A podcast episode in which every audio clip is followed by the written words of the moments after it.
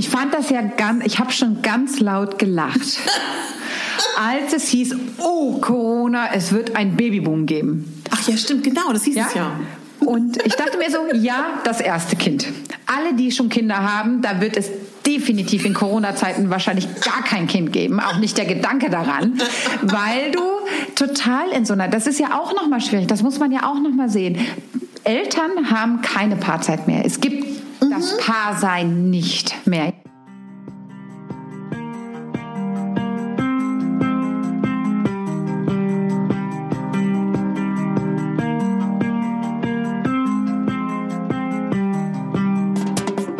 Wie schön, dass du da bist beim Podcast Klartext bei Katharina Pugacelski. Dein Podcast für klare Worte und Blicke hinter die Kulissen der verschiedenen Themengebiete. In meinen Beiträgen geht es um Mode, Genuss und Wohlfühlen, aber auch um Dankbarkeit, Selbstfürsorge, Empowerment und wie wichtig ein Netzwerk an starken Frauen ist. Unterstützt wird das bunte Potpourri mit beeindruckenden Gästen, die uns an ihren aktuellen Themen teilhaben lassen, uns vielleicht auf etwas ganz Neues lenken oder zum Nachdenken anregen. Nicht mehr und nicht weniger, das ist Klartext bei Katharina Pogacelski. Ich bin Moderatorin, Diplom-Kulturarbeiterin, Schauspielerin, Bloggerin, Selbstliebe-Verfechterin, Model und Stylistin. Du würdest mich so glücklich machen, wenn du mir zum einen eine 5-Sterne-Bewertung auf iTunes hinterlässt und mich an deinen Gedanken teilhaben lässt. Entweder auf iTunes oder auch gerne auf Instagram, wo du mich unter meinem Namen findest. Ich wünsche dir ganz viel Spaß mit der Folge. Deine Katharina.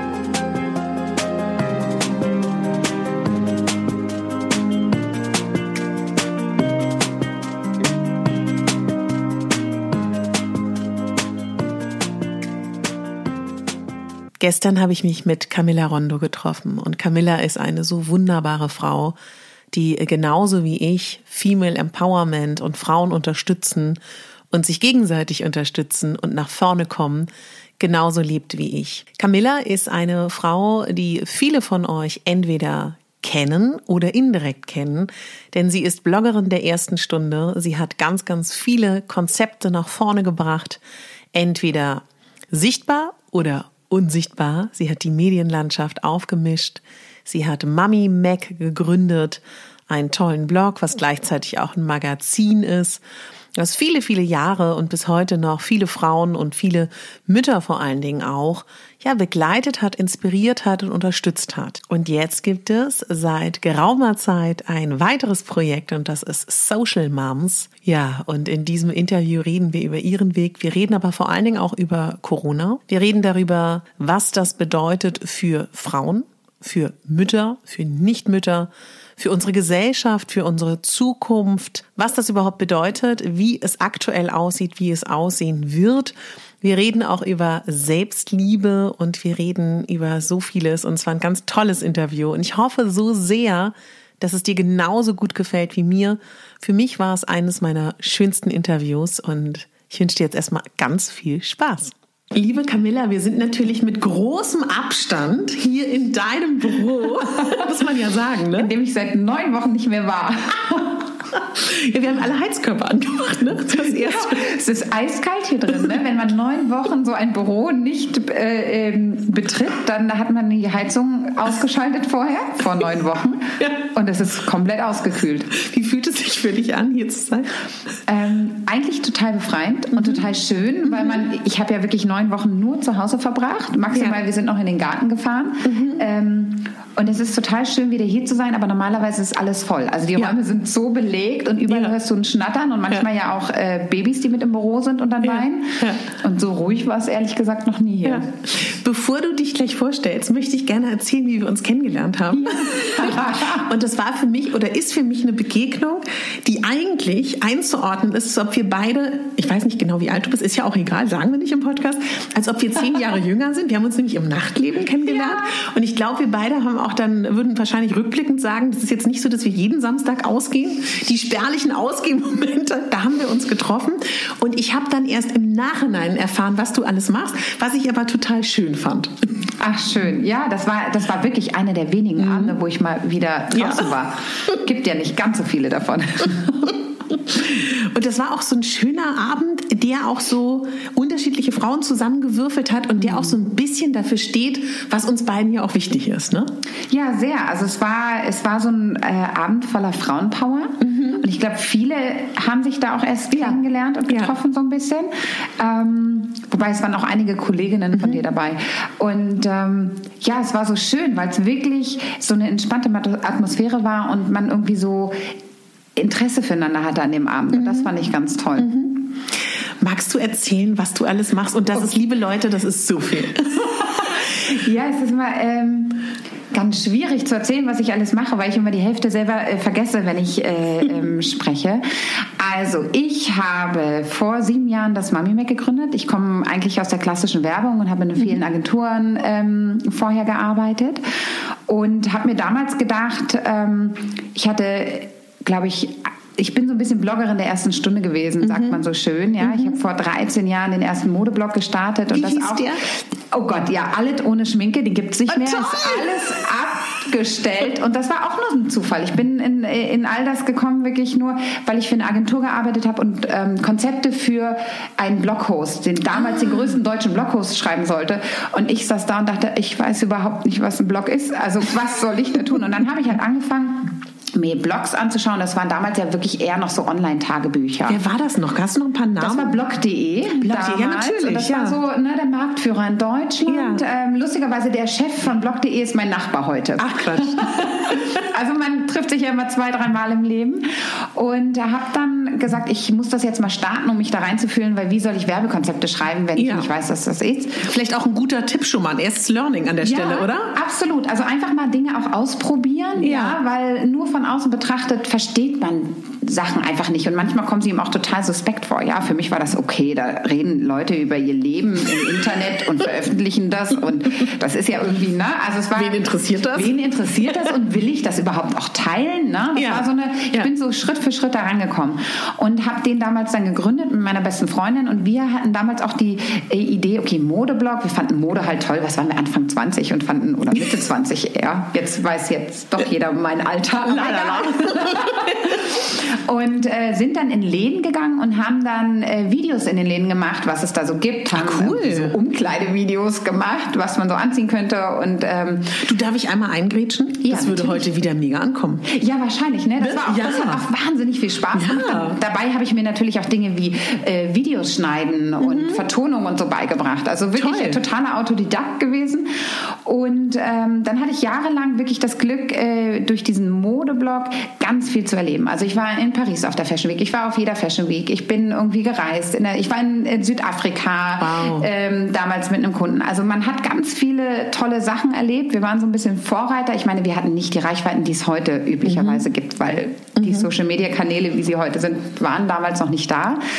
Und ähm, dann wurde ich schwanger. Und da habe ich mir dann zum ersten Mal überlegt, oh, mich nervt das alles. Also mhm. Mode war mir nur, Mode war mir zu viel. Dann gab es diese typischen Mutti-Blogs und dann haben mhm. wirklich Muttis immer nur über ihr Leben ähm, irgendwie, was hat mein Kind heute gegessen oder so mhm. gesprochen, gefühlt damals. Ja, ne? Ich ja, war natürlich noch nicht so tief drin und hatte mir dann überlegt, ich würde gerne was Eigenes machen und ich würde gerne so ein Online-Magazin starten und habe das mhm. Mami Mac vor sieben Jahren gegründet und habe dann auch gleich mir ganz tolle Frauen dazu gesucht, weil ich dachte, okay, ich bin ja jetzt nicht stellvertretend für verschiedene Frauen. Das ja. geht nicht. Ich bin ein, ein paar holen sich von mir abgeholt, andere wiederum gar nicht und habe gleich ein Team zusammengestellt und wir hatten dann ein Online-Magazin äh, daraus gemacht mit sozusagen Blogcharakter und ein Jahr später haben wir unser erstes Printmagazin rausgebracht, weil ich immer dachte, ich bin jetzt noch die Generation wie du auch so, wir, wir mögen dieses Printprodukt, was in der Hand zu halten, weil online ist ja dann doch ganz schnell ne, mhm. in, äh, ähm, irgendwie überholt und dieses in der Hand halten und das kann ich meinen Kindern dann noch zeigen. Ja. Und äh, dann haben wir uns weiterentwickelt und haben halt wahnsinnig viele Produktionen gemacht und Events und ähm, ich habe halt schon immer gemerkt, ähm, meine Stärke liegt so in, in, im Kreativsein, im Entwickeln mhm. von Formaten, im in Entwickeln von Strategien und Konzepten und dann haben wir für viele Unternehmen ähm, Events äh, konzipiert oder ähm, wirklich Kampagnen konzipiert. Und dann fing ich auch an, in die Beratung zu gehen in den letzten Jahren. Ähm, Ach so, zu der Zeit habe ich auch noch Cover PR mitgegründet, damals mit der Hanne, Ach, Anne Höveler. Das nein. ist eine sehr gute Freundin von mir, von mir. Mit der hatte ich auch gemeinsam noch einen weiteren Blog. Wie hieß ähm, der? That's So Me. Das war das äh, mit noch. der Anne ähm, äh, Katrin damals Bieber von Les Attitude ja. und Katrinski. Wow. Wir haben das zu viert gemacht dann ähm, wirklich auch gedacht, wir müssen das irgendwie größer machen und mehr machen. Und daraus entstand dann Cover PR, weil wir gesagt haben, okay, das muss alles professionalisiert werden. Ja.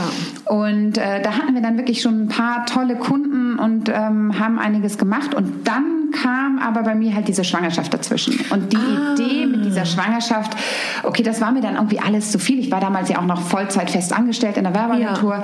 Ich mache ähm, dieses Mami Mac jetzt einfach erstmal, weil natürlich sich mein Fokus so verändert hat. Ja. Genau, und äh, dann bin ich aber auch nicht mehr zu Cover PR zurückgegangen, ähm, sondern das Mami Make hat irgendwie so gut eingeschlagen und hat ja. so gut funktioniert, dass ich dann ähm, mit einem ganz kurzen Abstecher nochmal als Redaktionsleitung bei einem Familienmagazin gesagt habe, ich setze jetzt alles auf eine Karte wow. und äh, mache mich damit jetzt Fulltime selbstständig ja. und äh, probiere das einfach mal aus. Und Ist dir das gar nicht schwer gefallen? Doch. Also ich war ja doch total. Also ich bin ja eher der Typ immer vorher angestellt gewesen und immer mhm. diese Sicherheit. Also ich habe das auch immer zu schätzen gewusst. Ich bin im Monat kommt mein Geld auf mein Konto und ich kann damit irgendwie rechnen und irgendwie auch planen. Ja. Und ich war vorher, glaube ich, nie der Typ, der gesagt hat, ich möchte selbstständig sein. Mhm. Ähm, aber was ich halt über mich gelernt habe, ist, dass ich einfach eine Macherin bin und ich packe halt gerne an. Und ja. ich springe halt einfach, bevor ich zu sehr darüber nachdenke, also ein Magazin selber zu machen, ein Printmagazin. Ähm, ich wusste vorher nicht, was das für eine Arbeit ist. Mhm. Und hätte ich das gewusst, hätte ich das wahrscheinlich nämlich auch gar nicht gemacht. Ja. So. ja. Und äh, ich mache dann einfach mal, manchmal auch ein bisschen naiv, aber ähm, ja, so kommen dann einfach so tolle Sachen zustande. Mhm. Und ähm, Genau, und dann kam aber so dieser Punkt nach ganz, ganz vielen tollen Projekten und tollen Kunden und äh, viel Beratung dann auch in den letzten drei Jahren von Unternehmen. Wie arbeite ich mit Influencern, mit mhm. neuen Medien zusammen? Also man musste ja auch viele an die Hand nehmen, ja. gerade in diesem Family-Bereich. Mhm. Im Modebereich waren sie schon viel weiter oder in bestimmten, na, auch, auch in einem Automobilbereich oder so Special ja. Interest, aber im Familienbereich noch gar nicht. Und dann habe ich halt sehr, sehr viel Beratung gemacht. Wie arbeitet man mit Influencern? Was sind Influencer? Ah, ja. Der Wert der Influencer? So, das habe mhm. ich halt so, damals waren es noch Blogger, jetzt sind es halt Influencer. So. ähm, und dann kam ähm, immer so diese, dieser Punkt, dass du nicht weiterkommst. Also wenn du ja. nicht sozusagen diesen, dieses Cash von außen reinholst, kannst du eine gewisse Grenze einfach nicht übersteigen, weil du ja, ja nicht investieren kannst. Ja. Oder du hast so gut gehaushaltet, dass du so viel Geld auf der Kante hast, dass du selber investieren kannst. Mhm. Das war bei mir jetzt nicht der Fall. und ähm, dann und dann hatte ich ja zwischendurch auch noch mein äh, zweites Kind bekommen, den Oscar. Ähm, und das war natürlich schon auch anstrengend nochmal mit zwei Kindern und diese Selbstständigkeit, diese Unsicherheit. Mein Mann ist ja auch selbstständig. Also mhm. es kam viel zusammen und dann wurden wir von der Social Chain Group, ähm, damals Group, heute AG, ähm, sozusagen geheadhuntert. Also die haben uns zu sich geholt und dann haben wir vor einem Jahr, jetzt kürze ich es ganz kurz ab, die Social Moms auch noch gegründet, ja. ähm, mit dem Ziel, ähm, die größte Community für Mütter auf dem, im deutschsprachigen Raum zu werden. Ja. Und da haben wir gelauncht vor, ich glaube, jetzt sechs Monaten. Uh. Also so lange ist es noch gar nicht her ja. und waren jetzt gerade wirklich im Aufbau und dann kam Corona. Also oh, ja. Und zwischendurch mussten wir schon 27 Mal umjustieren und neu justieren und äh, ja. genau. Ich glaube, jetzt habe ich alles, ähm, was ich aktuell mache, zusammengefasst. Kannst du einmal ganz kurz sagen, weil uns bestimmt auch Leute zuhören, die das alles gar nicht kennen, ja. was das heißt, dass ihr geheadhuntet wurdet und was die machen? Genau. Also die Social Chain ist sozusagen ein Konglomerat aus aktuell 56 GmbHs. Das mhm. ist eine ähm, Idee, wir wollen an Mütter ran, wir wollen diese Familien erreichen. Ja. Ähm, und die hatten das auch ein bisschen probiert schon vorher, aber noch nicht mit so dem richtigen Reiter auf dem mhm. auf dem Pferd sozusagen. Und die haben jemanden gesucht, der ähm, quasi die Expertise mitbringt, um da was Großes zu machen. Ja. Aber es gab keine Vorstellung, was man eigentlich machen möchte. Ja. Und äh, der Kontakt kam tatsächlich über die Tanja zustande, meine Geschäftspartnerin. Mhm. Ähm, einige kennen sie auch. Lucy Marshall ist ja auch sozusagen eine äh, langjährige Bloggerin, kam aus, äh, dem, kam aus dem Bereich Film und hat mittlerweile auch ihr viertes Buch schon geschrieben. Mhm. Und äh, wir haben auch lange Jahre zusammen gearbeitet und das kam über sie und sie hat sich immer so gedacht im Gespräch, oh, sie findet die Idee ganz toll. Ja. Ähm, aber sie möchte es nicht alleine machen. Mhm. Und bei ihr war schon im ersten Gespräch immer so, das hat sie mir zumindest so gesagt. Ja. immer dieser Name. Also ich kam so in ihrem Kopf immer sofort Ach, schön. vor, weil wir uns auch so ein bisschen gesucht und gefunden hatten. Ähm, und ja, und äh, da hatten wir dann wirklich so diese Gespräche, was könnte man alles machen. Wir hatten irgendwie zwei Workshops, was wir uns vorstellen können. Mhm. Ähm, Tanja und ich hatten dann wirklich einen Businessplan geschrieben. Das war auch der erste echte Businessplan, den wir im Leben geschrieben haben. Ja? Ja, also ja, Konzepte, ja. Strategien, das habe ich alles gemacht, aber einen Businessplan für die nächsten drei Jahre mal aufzusetzen. Das war auch wieder so ein bisschen autodidaktisch. Wir haben mal überlegt und gegoogelt und uns beraten lassen von, von Freunden auch. Ähm, Ja. Wie machen wir das eigentlich und wie gehen wir das an und was ist da realistisch und was nicht? Und ähm, Genau, und ähm, so war das dann. Dann ging's, äh, da waren sie ganz begeistert, haben das sozusagen unser Konzept abgewunken und fanden das ganz toll und ähm, haben gesagt, da investieren sie rein. Und dann haben wir wirklich gemeinsam mit denen eine GmbH gegründet, die Social ja. Moms GmbH, wo Tanja und ich Geschäftsführerin sind und ähm, auch Anteilshaber. Genau. Und äh, dann ging es in die Vertragsverhandlungen. Wie aufregend, oder? Du, das war, also das war eine absurde Zeit. Also wenn man rückblickend mal äh, schaut, so lange ist ja noch nicht her, aber Ja. diese Verhandlungen und das erste Gespräch war konkret oder der erste Workshop im Januar 2019 und gegründet haben wir dann im April. Und Krass, das sind ja. ja. eigentlich nur drei Monate. Ja. Aber in dieser Zeit kam uns das vor wie drei Jahre. Also wir wirklich gefühlt in dieser Situation zu sein, in, das war auch eine wahnsinnig spannende, aber auch eine extrem belastende Situation für Ja. uns, ähm, weil man ja nicht genau wusste, was wird jetzt daraus, wird das was? Wir haben halt unsere Energie zu 100 Prozent da reingesteckt und ähm, Ist Tanja auch Mama? Tanja ist auch Mama und äh, tatsächlich auch noch mal ein bisschen erschwert, weil sie alleinerziehend ist. Wow, ja. ja also gerade zu der Zeit hat sie auch wirklich ganz, ganz viel ihren Sohn gehabt und du hast ja dann noch mal eine andere Belastung. Natürlich. Ja, und eine andere Verantwortung. Ja. Und ähm, ja, das war der Wahnsinn. Und wenn man jetzt so zurückschaut, naja, drei Monate, es war nicht wirklich lange. Und äh, ja, da haben wir viel gelernt jetzt in den letzten anderthalb Jahren tatsächlich. Also ganz naiv die Frage, wie sehr sind Frauen schon in der Gründerszene angekommen? Weil ich, ich bewege mich in so einer Bubble, wo ich natürlich auch ganz vielen Gründerinnen folge und das toll finde. Und ich bin ja selber nicht in dieser Szene und denke immer so, also es, ob das schon so toll ist oder nicht. Vielleicht kannst du da mal ganz ehrlich sein. Wie schwer ist es, wenn man als Frau gründen will und vielleicht auch das abhängig ist von Geldern von Männern? Wie ist das so? Es ist wahnsinnig schwer. Also ich konnte wirklich, es ist ja, ich bin ja auch in einer Bubble, ja. Ja, Und ich habe ja. um mich herum wirklich auch in meinem Freundeskreis wahnsinnig viele Gründerinnen und ganz erfolgreiche, tolle Frauen auch. Mhm. Ja. Ähm, aber wenn man da mal drüber hinausschaut, es, ist, es gibt kaum Gründerinnen, Mhm. immer noch. Ja, und ähm, gerade wenn du darüber sprichst, nicht nur zu gründen, sondern auch mit Fremdkapital zu gründen und Ja. Investoren reinzuholen. Ja. Weil in dem Moment, was ja auch vielen empfohlen wird, wird ja, hol dir mal einen Mann an die Seite. Und es ist auch so eine gewisse Sprache, die du hast, das haben wir auch gemerkt. Ähm, Tanja und ich sind, kommen ja nicht aus dem Bereich, wir kommen aus dem kreativen Bereich und Ja. ähm, kommen jetzt, ne- wir sind keine BWLerin und wir haben nicht in der Unternehmensberatung äh, gearbeitet und wissen genau, wie, wie man diesen Businessplan macht und wie man dann auch diese Sprache spricht. Es ist ja eine Ja. absurd andere Business-Sprache. Ja. Ja? Und wenn du dann auch noch dieses, diese Herausforderung hast, es ist, fällt mir dann schon auf Deutsch schwer, also meiner Muttersprache, wenn du dann noch die Herausforderung hast, weil ein Teil des Unternehmens ja aus der UK kommt. Das heißt, du sitzt Ja. da mit äh, 20 Leuten vom Board und musst dann da präsentieren und das Ganze noch auf Englisch und verst- bist dann einfach so ein bisschen verunsichert und vor dir, du kommst wirklich in den Raum und vor dir sitzen 20 Männer. Ja. Und diese Männer sind ja auch oft so ein bisschen älter und dann verstehen sie erstmal diese Mütterwelt überhaupt nicht. Das finden sie ja schon total absurd. ja? Dann sind das auch ganz oft Männer, die sehr wenig, wenn sie Väter sind, sehr wenig von dem Alltag machen. Das muss man jetzt auch ehrlicherweise Ja. sagen, ja, aufgrund der Ja. Rollenverteilung, ähm, die ihre Kinder an den Wochenenden haben, aber mit den Herausforderungen, mit denen Mütter und Frauen im Allgemeinen zu kämpfen haben, da überhaupt keine Berührungspunkte haben. Ja, ja. So. Und ähm, Merkst du das im Umgang auch richtig, ja? ja, das merkt, äh, ja, das merkt man schon sehr. Okay. Ne? Also ich darf ja jetzt nicht so sehr aus dem Nähkästchen plaudern. Nein, aber das merkt man einfach. einfach. Ne? Und das kannst du auch nicht jedem einfach direkt zu einem Vorwurf machen, sondern das ist unsere Gesellschaft und das spiegelt Ja. unsere Gesellschaft Genau. wieder.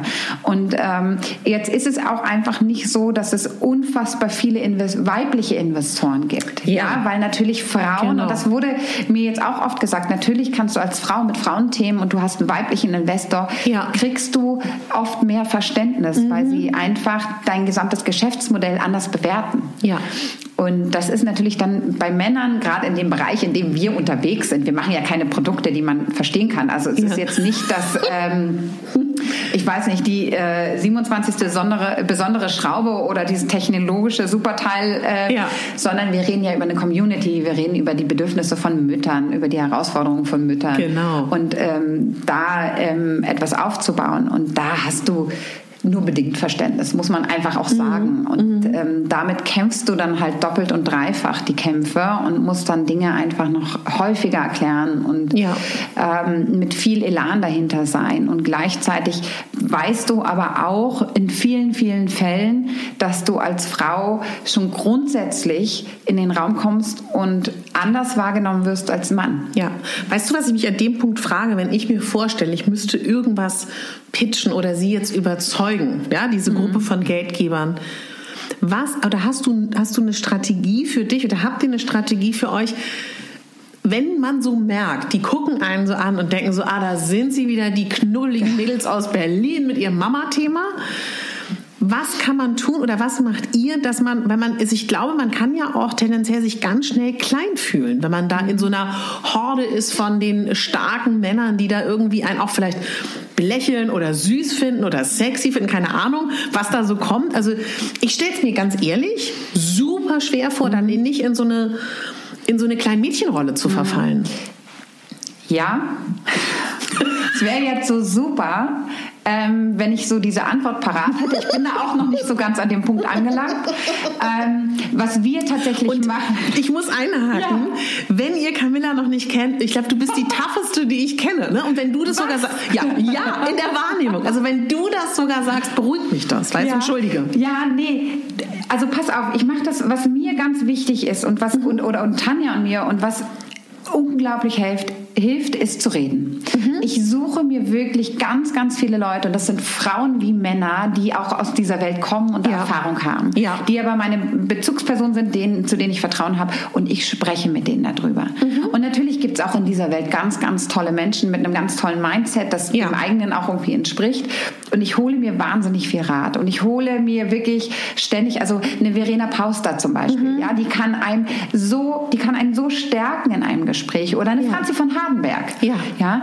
Also das ist natürlich auch eine Freundin von mir und mit der spreche ich auch immer viel. Und wenn ich dann einfach an einem Punkt bin, wo ich einfach genau das, ich, wir Frauen neigen auch dazu, Ja. uns immer klein zu machen. Ja? Genau. Und das ist ja auch dieses, ich predige das ganz oft und sage immer, okay, das ist ja ganz klassisch eine Stellenausschreibung. Und du Mhm. hast eine Checkliste und du weißt, eine Frau kann irgendwie nur acht von zehn Punkten irgendwie mit einem äh, Häkchen versehen. Ja. Und dann denkt sich ja ganz klassischerweise die Frau, oh nee, ich bin, bin nicht qualifiziert genug. Der Ja. Mann kann vielleicht fünf Häkchen machen und sagt, super, ist genau mein Job. Ich gehe da richtig hoch rein und pokere. So. Und das ist natürlich das, was ich auch immer sage, das müssen wir uns von den Männern abschauen und das kann man auch machen und wir müssen da einfach so ein Selbstbewusstsein entwickeln. Das predige ich natürlich, aber Ja. in so einer Situation, wenn du verunsichert bist oder einfach genau, wie ich gesagt habe, diese Sprache Ja. nicht sprichst, Ja. Fällt uns das auch schwer. Ja? Und dann kommen wir auch in so eine Situation, ähm, dass wir die braven Mädchen sind, die performen wollen. Ja? Wie vor dem, ja, wir wollen es ja gut machen. Wir wollen alles richtig gut und toll machen. Und dann muss man sich aber auch immer wieder mal zurücklehnen und sich überlegen und wirklich vielleicht auch mal so eine Liste machen oder Post-its, was kann ich denn eigentlich alles und worin schön. bin ich gut, ja? Und Ja. was kann vielleicht aber auch der, das Gegenüber vielleicht so gar nicht. Das muss man sich halt immer wieder bewusst machen. Und ich kann halt einfach nur sagen, ich, ich habe noch nicht so den richtigen, ähm, die Technik oder diese Idee, wie man es wie man sich nicht klein fühlt oder Ja. irgendwie verunsichert wird. Aber was natürlich passiert, wenn man das macht, man wird man wächst daran ne? und man wächst da einfach rein und ähm, das erste Gespräch manchmal ist eine Katastrophe das ist dann auch total okay. Und dann braucht man vielleicht aber auch irgendwie äh, danach eine Flasche Cremant um das zu verarbeiten. Und das ist dann aber auch gut. Und das Ja. nächste Mal wird man schon mit einer anderen Selbstsicherheit wieder reingehen. Und jetzt bin ich mal gespannt, wie ich in zehn Jahren da sitzen ja, werde. Ja, total.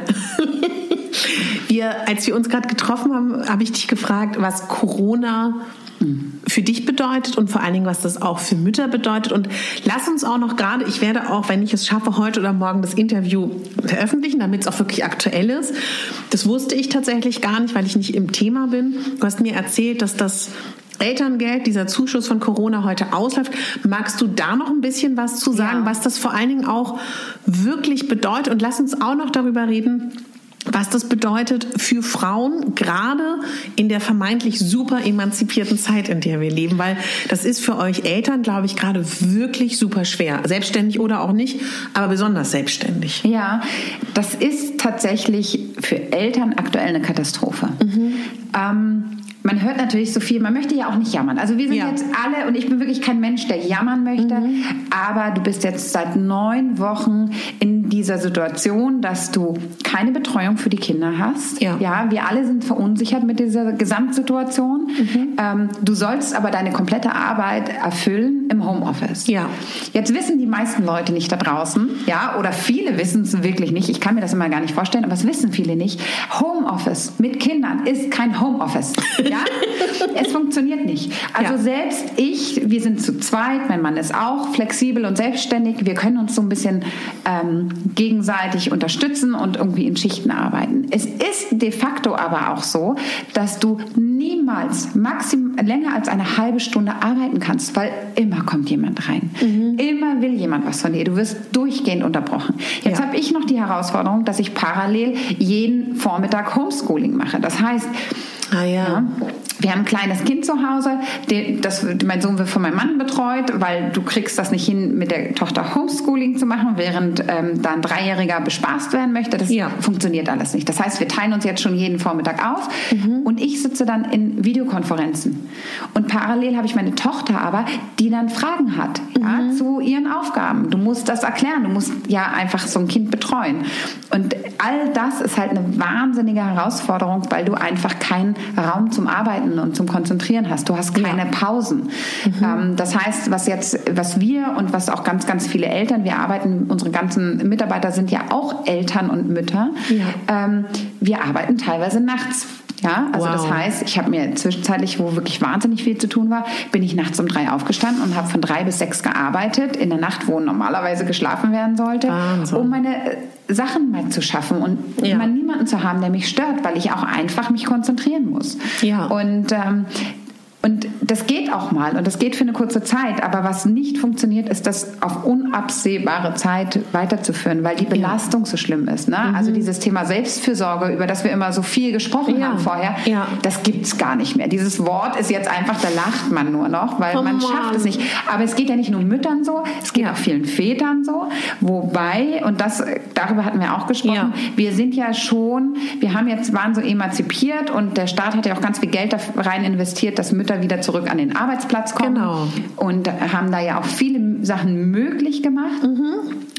Und äh, das war ja vorher schon eine Herausforderung. Und jetzt ist es natürlich so, dass du auf einmal, die meisten Mütter sind in Teilzeit, mhm. in diese 50er-Jahre-Rollen ähm, zurückversetzt wirst. Ja, also es war schon vorher ähm, irgendwie so eine äh, sehr krass. Ähm, ja ungleiche Situation eigentlich. Ja. Jetzt ist es noch mal viel schlimmer geworden, weil mhm. natürlich die meisten Mütter sind in Teilzeit. Ja. ja. Das heißt, der Mann sagt, ich arbeite Vollzeit, mhm. ähm, ich bringe das Geld nach Hause. Das heißt, ich habe das Anrecht, die ganze Zeit zu arbeiten. Die Mutter, die aber auch irgendwie das erfüllen soll, vielleicht aber auch den Anspruch hat, ähm, selber arbeiten zu wollen, ja. muss jetzt wirklich zurückstecken und den Kürzeren ziehen mhm. ähm, und ist jetzt einfach Fulltime wahrscheinlich für die Kinder verantwortlich. Das passiert ja. halt wahnsinnig häufig. Jetzt haben wir ja genau diese Sache, worüber, was du auch angesprochen hattest, dieses Corona-Elterngeld. Mhm. Genau. Ähm, das war ja ähm, mit Beginn von Corona, wenn du, weil du keine Kinderbetreuung mehr hattest und die vielleicht auch nicht familiär organisieren konntest oder ja. irgendwie im Haus, wie auch immer, durftest du auch eigentlich nicht. Also es war alles auch so ein bisschen ab absurdum. Mhm. Wie soll ich es jetzt lösen? Ähm, deine Eltern nicht sehen, die könnten dich aber irgendwie unterstützen, aber du darfst sie ja nicht sehen. Und dann wurde dieses Corona-Elterngeld eingeführt, dass du die Chance hast, wenn du jetzt deine Kinder nicht betreuen kannst und nicht arbeiten kannst, kriegst du einen Gehaltsausfall ah, ja. ähm, erstattet vom Staat. Mhm. Das wäre jetzt, warte, heute ist Samstag, Samstag also Samstag. vorgestern, glaube ich, oder gestern. Ähm, man verliert das Gefühl für Absolut. Zeit und Raum, deswegen weiß ich es nicht mehr genau. Äh, ist das ausgelaufen, diese Regelung, und sollte jetzt verlängert werden? Mhm. Jetzt hat aber äh, die Regierung beschlossen, nein, wir verlängern das nicht, weil jetzt besteht ja wieder der Anspruch auf eine Betreuung. Ah. Ja, weil jetzt wurde ja gesagt, das wird jetzt schrittweise wieder eingeführt genau. und es genau. gibt ja eine Betreuung. Ich wiederum merke, also meine Tochter ist jetzt vorgestern das erste Mal in der Schule gewesen. Sie wird jetzt bis zu den Sommerferien fünf Unterrichtstage haben. Jeden Donnerstag hat sie fünf Stunden Schule. Jetzt, ne? Wow. Es sind auch nur fünf Stunden. Mein Sohn, ich gehöre nicht zu den äh, systemrelevanten Berufen, das heißt, und mein Mann leider auch nicht. Das heißt, mein Sohn wird vor August auf keinen Fall eine Betreuung haben. Wir sind ja, jetzt im Mai. Unser, ne? Genau, unser Mai, unser Kita-Träger gesagt hat, aufgrund dieser gesamten Hygienevorschriften ja. haben sie keine Möglichkeit, alle Kinder auch in eine ähm, verkürzte Betreuung zu nehmen. Wow, ja. Und dann sitzt du in dieser Situation und jetzt natürlich geht es uns gut, wir sind flexibel und wir schaffen das auch irgendwie. Aber im Endeffekt ist diese gesamte Corona-Krise wird auf dem Rücken von Eltern ja. eigentlich wirklich ähm, getragen. Und ja. ähm, es ist halt so absurd, dass auch dieses Wohl von Kindern in anderen Gesellschaften ist das halt anders. Ja. Aber jetzt merkst du es einfach noch mal mehr. Deutschland ja. ist kein familienfreundliches, kein kinderfreundliches mhm. Land. Wir haben zwar Dinge wie Elterngeld ähm, wie kein anderer. Also es gab ja schon tolle Sachen, die ja. wir im internationalen Vergleich ähm, hatten, die schon toll sind ähm, und auch das Recht, dass du wieder in deinen Beruf gehen kannst. Also es wurde mhm. schon alles ähm, gut geregelt. Aber am Ende musst du für alles eigene Lösungen finden. Ja. Du kriegst halt nur eine Unterstützung. Jetzt wird natürlich mhm. darüber gesprochen, dass die Autohäuser wieder öffnen können mhm. und dass die Bundesliga wieder spielt. Ich bin Fußballfan, also ich mag Fußball. ja? Seitdem ich Mutter bin, weniger, weil ich weniger Zeit habe. Aber ich finde Fußball toll. Aber ja. ganz ernsthaft, warum reden wir nicht über die Situation, wie es den Kindern damit geht? Das ist ja. halt einfach unsere Zukunft. Die Kinder, das sind diejenigen, die in 50 Jahren hier noch leben oder in 60 Jahren, wenn wir mhm. vielleicht auch gar nicht mehr sind.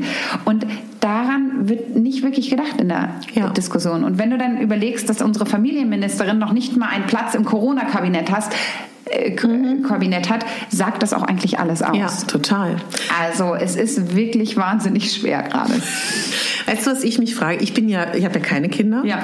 Und ich habe Tage, wo, wo ich mir auch immer sage, wir haben diese Situation alle noch nicht erlebt. Es ist okay, dass es einem auch nicht gut geht. Mal geht es einem gut, mal ist man genervt und man weiß immer, woran es liegt. So.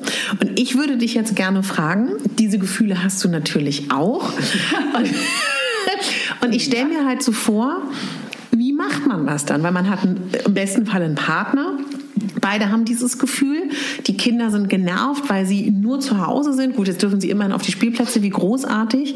Und wenn du mir das so erzählst, denke ich so, okay, spätestens dann, wenn es im August oder September so ist, denke ich mir so, eigentlich bräuchtest du vielleicht eine Kur.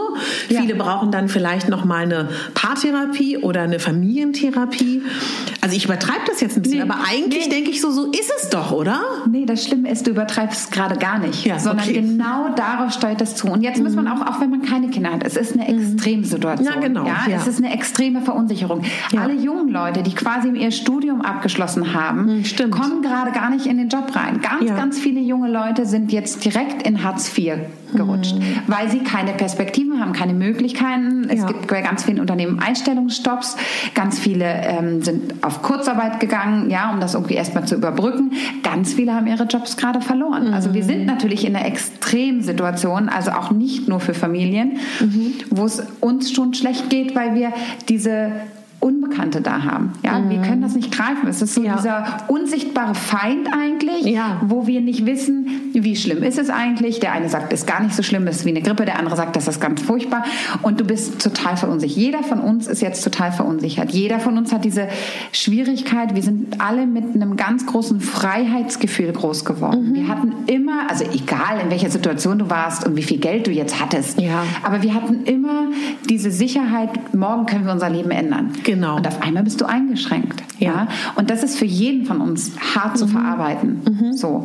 Und dann hast du genau diese Belastung der Eltern, dieses, also dass ich wir sitzen jetzt hier alleine. Für mich ist das ein Highlight, ja, yeah. weil ich acht Wochen genau. am Stück nicht ohne Familie war. Ja. Das gab es bei mir nicht. Das Einzige, wenn ich mal alleine war, war ich im Supermarkt mit mhm. Mundschutz einkaufen. Ja, das genau. ist das höchste der Gefühle gewesen. Mhm. Und dieses nie Raum für sich zu haben, nicht mal atmen zu können, auch nicht in Ruhe schlafen zu können, weil die Kinder sind ja. auch wieder zu uns ins Bett gezogen. Ja, also wir sind mhm. dann alle, die sind ja verunsichert. Du musst das ja auch noch mit auffangen. Ja. Ähm, und dass bei uns irgendwie das gar keine Rolle spielt, was das psychologisch mit mhm. uns macht, in dieser mhm. gesamten Rechnung gefühlt, ja. Genau.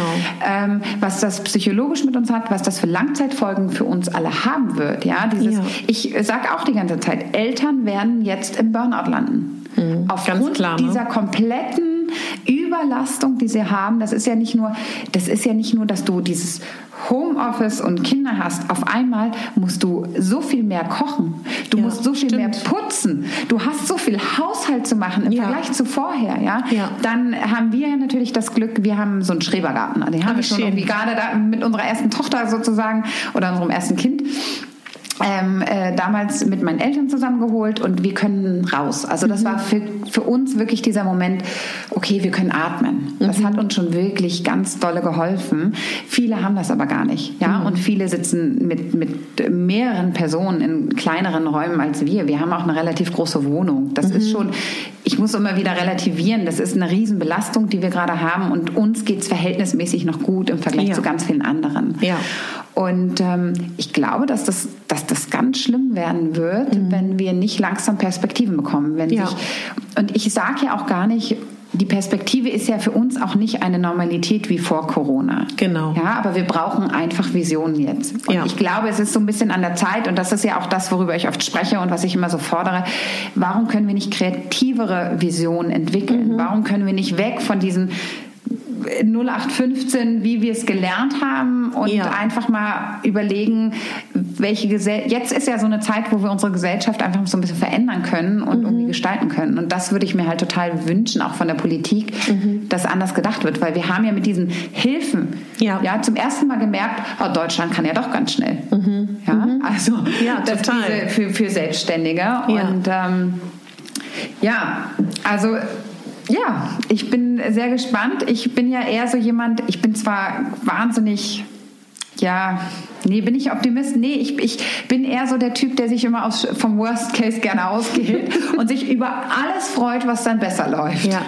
Weißt du, was ich total spannend finde, so wie du es beschreibst, ne? Dieses, wann bin ich alleine? Wenn ich einkaufen gehe mit einer Maske. So, dann gibt es diesen Teil dieser Gesellschaft. Und das ist ja ein super Bild. Und dann gibt es den anderen Teil, der komplett vereinsamt ist.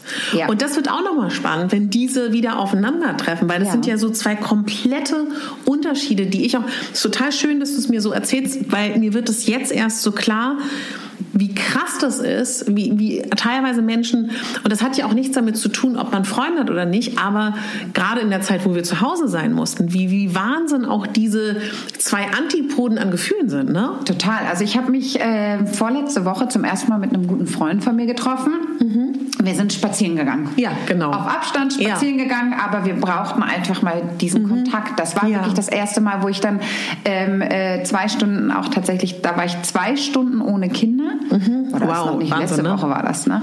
Und ja, und äh, wir sind spazieren gegangen und er ist Single. Ja. Single-Mann, hat sich total ähm, wirklich zurückgezogen, hat das mhm. auch alles ernst genommen mit dem Kontaktverbot. Ja, Mann, ist ja. zwar immer noch arbeiten gegangen, aber er war da alleine. Mhm. Ähm, und was er mir gesagt hat, er hat mir wirklich gesagt, und das ist ein wahnsinnig kreativer, toller Mensch, ja, der jetzt auch mhm. irgendwie nicht das Bedürfnis hatte, eine Familie zu haben bisher. Ja. Ähm, aber er meinte, er hat es zum allerersten Mal in seinem Leben bereut, dass er noch keine Familie hat, dass er niemanden ja. hat, dass er auch nicht in der Partnerschaft lebt. Ja. Weil diese Vereinsamung ja. auch extrem ist. Ja? Und das kommt ja auch, das musst du ja genauso sehen, ja, diese Belastung der Familien, aufeinander zu hocken und gleichzeitig diese Vereinsamung. Genau. Was das psychologisch mit mhm. ihm macht. Ja. Ja, also Das ist äh, nicht zu unterschätzen. Wahnsinn, und das ne? machen zum Beispiel, ich, ich glaube, keiner von uns weiß, auch wenn man international schaut, wir haben es natürlich in vielen Dingen wahnsinnig gut getroffen. Natürlich. Und dafür sind wir auch wahnsinnig dankbar, glaube ich, in Deutschland, ja. ähm, wenn man andere Länder anschaut. Und ähm, jetzt wollte ich wieder, jetzt, ich habe dich vorgewarnt, es gibt wirklich bei mir diese Aussetzer, wo ich nicht mehr weiß, ich wollte auf was ganz, ganz Schlaues hinaus. ich liebe das jetzt schon. Also wir waren. Oh Gott. Nein, aber das ist doch großartig. Wir waren, also ich hatte dich nämlich gefragt, es gibt auf der einen Seite dieses Gefühl der totalen Vereinsamung, mhm. auf der anderen Seite diese, diese, diese Riesengruppe an Menschen, die nie alleine sind, die nie einsam sind, die gar keinen Moment für sich haben. Und was passiert, wenn sie wieder aufeinandertreffen? Mhm. Ich weiß nicht, ob dir das hilft. Nee. Na, ich komme ja noch. mitten im Reden einfach vergessen, worauf ich hinaus will. Das passiert halt seit Corona wirklich logisch. andauernd. Na, logisch. Ich habe gestern in so einem Instagram-Post geschrieben, wenn mich irgendjemand mal auf der Straße jetzt trifft und ich starre einfach zehn Minuten auf einen Punkt in der Luft oder der, an die Wand, ja, ja. nicht wundern. Ja. Es passiert jetzt einfach, weil ja. an Überlastung ist der Server jetzt gerade ja. mal irgendwie ausgefallen. Aber ich finde, also vielleicht kommt es dir ja noch.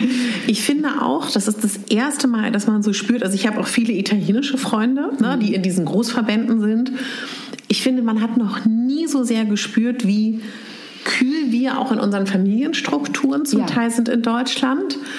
Und das, das finde ich ist auch mir, also ich habe das erste Mal so krass darüber nachgedacht, also ich für mich in meinem Leben, wir schenken uns mal nach, ja, müssen es ja feiern, dass du endlich mal wieder Zeit für dich hast. Ja. Ähm, also ich lebe, ich weiß nicht, wie du lebst und ich weiß auch nicht, wie ihr lebt. Mhm. Ich habe ein enges Familie, Verhältnis zu meiner Familie, was für viele ist jetzt auch so blöd, das so zu sagen, aber für viele, sage ich, deutsche Freunde, das ist auch, es ist doof, das so zu sagen, ich sage es jetzt mhm. einfach mal so, immer bizarr ist so. Ja. Aber ich habe das erste Mal das Feedback von genau diesen Leuten, die das nie verstanden haben, dass ich so einen engen Draht zu meiner Familie habe, dass die so sagen, ich verstehe jetzt das erste Mal, wo ich keine Ablenkung habe, wie es sich anfühlt, wenn man genau das nicht hat.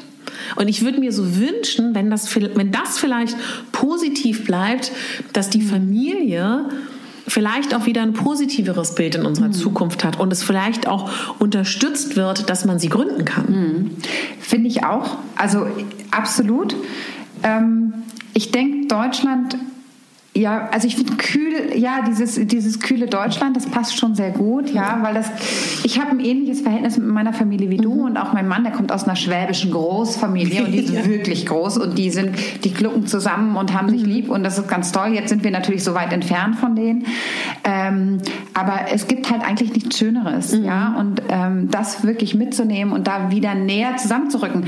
Wobei es muss ja auch nicht nur, was ich ja schön fand in den letzten Jahren in der Entwicklung, es muss ja nicht nur nur die eigene Familie sein, sondern ja. ich finde auch die Wahlfamilie immer sehr schön, ja. Mhm. Und äh, einfach als Menschen wieder viel enger zusammenzurücken, sich gegenseitig zu unterstützen. Also wie oft habe ich jetzt irgendwann in Häusern gelesen, ähm, ja, wir sind jung und wenn sie Risikopatient sind ja. oder zu alt sind, wir gehen für sie einkaufen. Ja. Das fand ich so schön. Das ist eine so schöne Entwicklung, weil wir dahin gehen wieder äh, zu diesem, wir sind füreinander da. Mhm. Ich habe die ersten Wochen gedacht, das ist jetzt genau das, was wir brauchten, um näher zusammenzurücken. Mhm. Ich muss jetzt leider gestehen, dass ich mittlerweile mit der äh, Gesamtentwicklung denke, boah, der Mensch ist leider ein Gewohnheitstier ja. und der Mensch schafft es nicht, alte Strukturen wirklich schnell abzulegen und dafür waren jetzt neun Wochen einfach viel zu kurz. Auf der anderen Seite wissen wir, Corona wird nicht gehen und es wird noch sehr lange dauern, bis wir davon irgendwie freier sind. Ja. Und ähm, ich hoffe auch, dass wir ganz viel davon mitnehmen, auch was Nachhaltigkeit angeht. Ja, ja? was vielleicht, ähm, dass die Menschen dazu bewegt werden, mehr über ihr Lebensstil nachzudenken, zu dem, also darüber nachzudenken, was brauchen wir eigentlich wirklich, mhm. ja. Und was ist unnötig, ja. ja. Ähm, dazu gehört dann auch, und das ist natürlich auch nicht nur leicht, weil wir mögen es ja, ein schönes Leben zu haben und wir ja. mögen es, uns Dinge zu gönnen und wir mhm. arbeiten ja auch viel und das ist halt alles, das hängt ja auch alles damit zusammen und das ist natürlich schön, siebenmal im Jahr in Urlaub zu fahren, Klar, ja? aber muss das wirklich sein? Also ich glaube, mhm. sich darauf zu besinnen, aber dafür brauchst du eine längere Zeit. Und mittlerweile glaube ich so ein bisschen, dass der Mensch doch äh, sehr gerne in seinen ähm, äh, bequemes Leben zurückkehrt, ohne sich sehr viel darüber Gedanken zu machen, was das für Auswirkungen hat. Das finde ich gerade so ein bisschen schade. Ich hoffe aber trotzdem noch, die Hoffnung stirbt zuletzt. Ich weiß jetzt auch, worauf ich hinaus wollte. Jetzt yeah! kommt's endlich. Und zwar im internationalen Vergleich. Ich finde das halt so spannend. Ich weiß nicht, wer den richtigen Weg geht. Das mhm. möchte ich mir auch nicht anmaßen, das irgendwie ähm, zu beurteilen. Und ich glaube, es kann auch gerade aktuell noch keiner beurteilen. Das kann man mhm. in zehn Jahren vielleicht sehen, was war jetzt der beste Weg, ja, ja? Ähm, weil wir wissen ja nicht, was noch kommt. Ich finde es nur sehr spannend, dass manche Länder wie beispielsweise Schweden, mhm. ja, und ob das jetzt der richtige Weg ist, weiß ich nicht, ja? ja. Und das ist auch viel kritisch zu betrachten.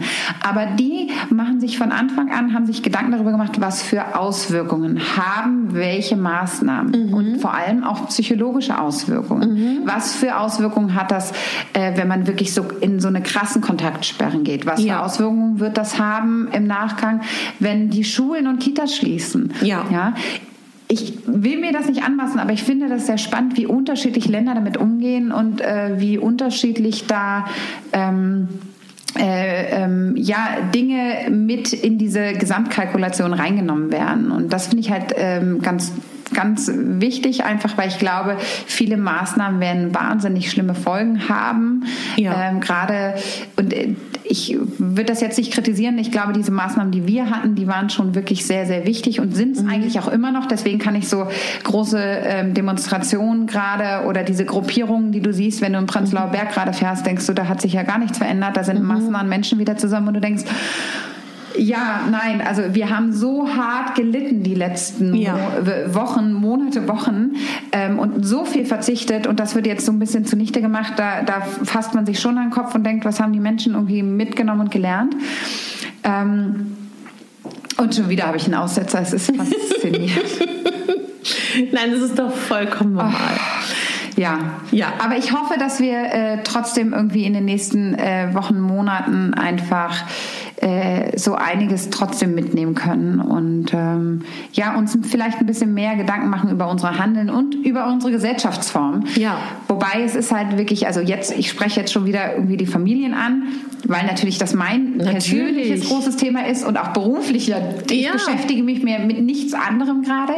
Ähm, ich würde mir wirklich wünschen, dass wir ähm, uns ein bisschen verändern und einfach die jungen Leute und die Bildung, ja, es wäre jetzt die perfekte Zeit, um die Bildung endlich zu reformieren und wirklich zu reformieren, ja, ja? ja. und zu sehen, dass das wirklich unsere Zukunft ist, dass, um, dass die jungen Leute in diesem Land auch eine Stimme haben, weil mhm. die werden länger hier leben und dass sich da vielleicht in der Grunddenke etwas verändert und ja. hoffentlich auch in der Politik in dem äh, im Bezug darauf. Mhm. Ähm, das würde ich mir halt wahnsinnig wünschen. Ja, du hast ja mit Mami Mac und Social Moms auch eine Plattform, die Content generiert. Also vielleicht können wir noch mal kurz sagen, man sagt im weitesten Sinne Sinne eigentlich zu allen, ob das nun Blogs sind, Webseiten, Podcasts oder Instagram, für alle, die das nicht so beschäftigt, ja. so modern Content Creator, also Leute, die irgendetwas produzieren, ob das nun ein Podcast ist oder ein Blogpost oder was auch immer, was ihr konsumieren könnt. Mhm. Und mich würde interessieren, wie du das wahrnimmst. Ich habe am Anfang das Gefühl gehabt, die Leute wollen was über diese Situation und wie gehe ich damit um im Homeoffice zu Hause und überhaupt hören.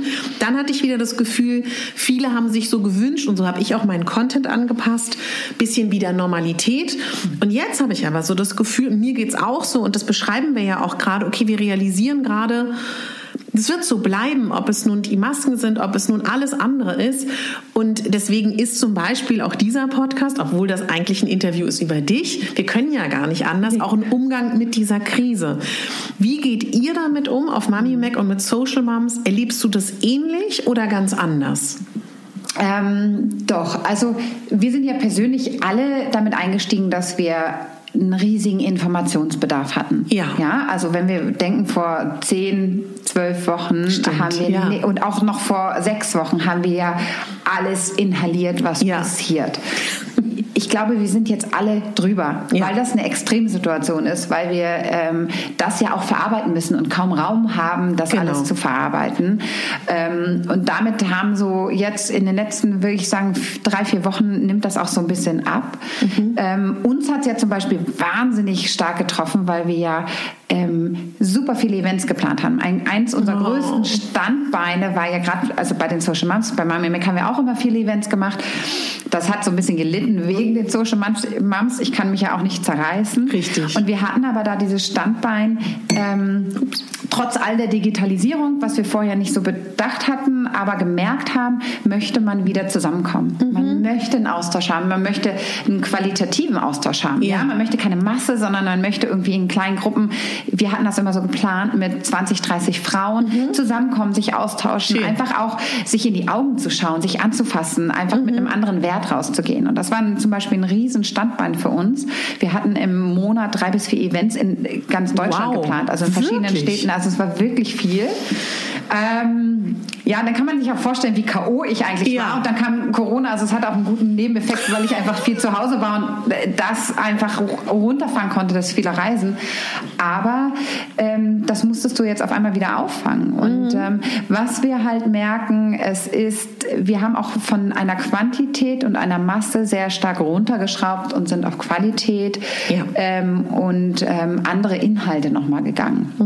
Und du merkst immer noch, ähm, man möchte gerade gerne Gehör haben. Also man Ja. möchte gesehen werden auch in seinen Bedürfnissen ähm, und, ähm, und seinen Problemen, die man auch hat. Ja? Und nicht jeder hat irgendwie, und das gilt, glaube ich, aber auch für alle Menschen, nicht jeder hat jetzt das Surrounding und die Leute, die einen in seinem Alltag mit seinen wirklichen Problematiken immer auffangen können. Ja. Und ähm, ich glaube, viele in Deutschland haben das Gefühl, nicht gesehen zu werden mit ihren Dingen. Und ähm, viele haben auch diese Hürde, etwas zu sagen oder anzusprechen. Und ähm, da sind ja so digitale Medien, und das finde ich gerade, digitale Medien machen es einem dann öfter auch einfach, ähm, das loszuwerden und sich dann vielleicht zusammenzuschließen. Gerade wenn du jetzt nicht, wir leben in Berlin, wir haben Ja. alle Möglichkeiten. Ja. Aber wenn du irgendwo im Vorort von einem Kle einer Kleinstadt oder so lebst, hast du das vielleicht nicht, weil da ist niemand in deinem Alter oder auf deiner Wellenlänge irgendwie.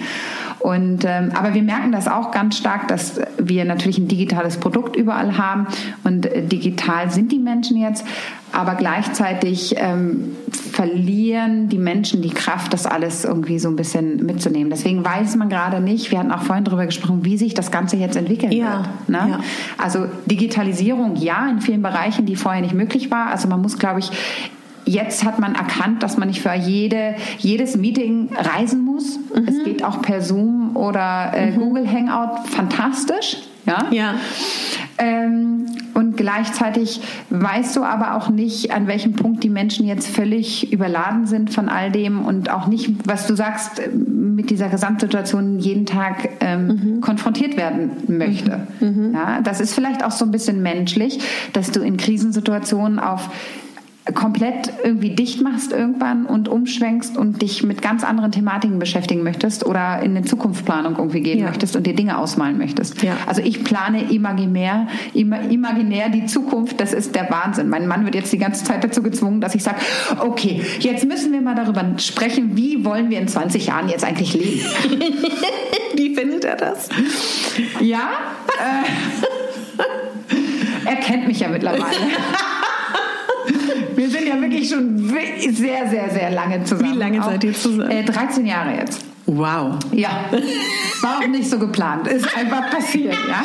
Ich hatte auch mal eine andere Vorstellung. Ich dachte, ich lerne so mit Anfang 30 vielleicht den richtigen Mann kennen und mit Mitte, Ende 30 kriegen wir dann, gründen wir dann eine Familie. Ich hatte absurde, also ganz andere Vorstellungen als das, was dann eingetreten ist, weil ich war irgendwie 23, 24 und dann kam dieser Mann. Wow, ja. Ähm, und irgendwie ist was geblieben.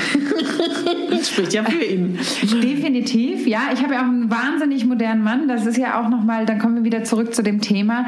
Ich bin ja wirklich äh, auf, auf vielen Ebenen sehr privilegiert, ja. Nicht nur, dass ich viele Möglichkeiten habe, jetzt gerade in der Situation relativ gut lebe und schön lebe, eine enge Familienstruktur habe, ja. Also ich werde in vielen Dingen aufgefangen. Ich habe auch einen Mann, jetzt wo es zurückgeht zu dieser 50er, 50er Jahren Rollenverteilung, gerade in vielen ähm, ähm, Familien.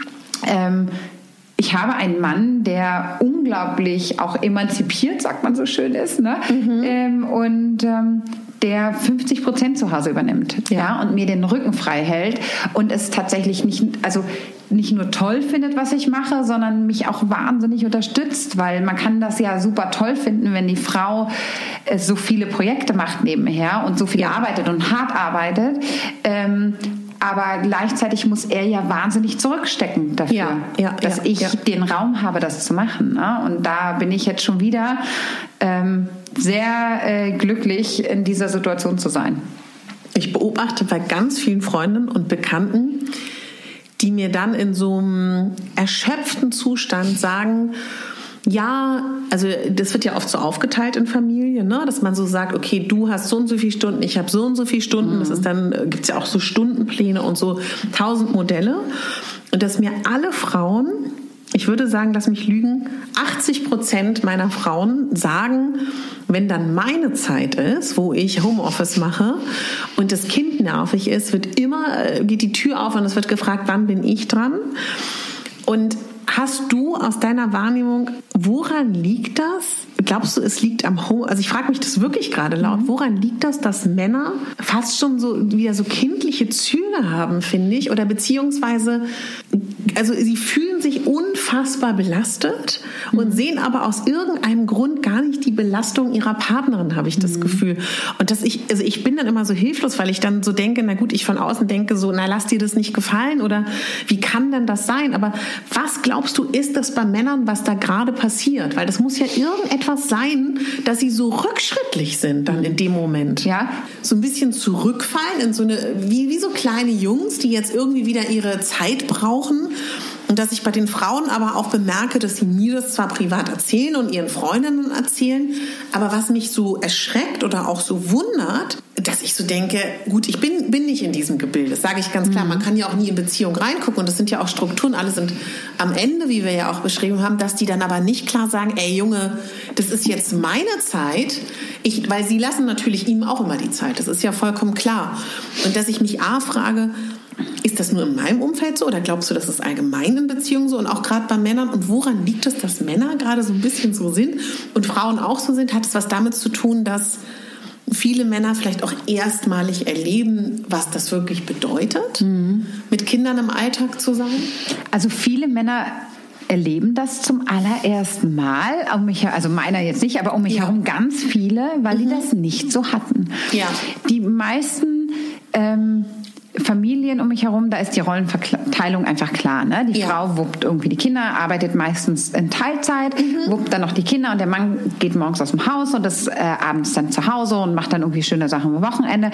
Und es ist aber dann auch ganz oft wichtig, das ist natürlich jetzt so ein bisschen Klischee, ja, über das klar. wir sprechen, ja, natürlich. aber der hat dann irgendwie noch Zeit für seine Bundesliga oder für seinen Sport oder oder.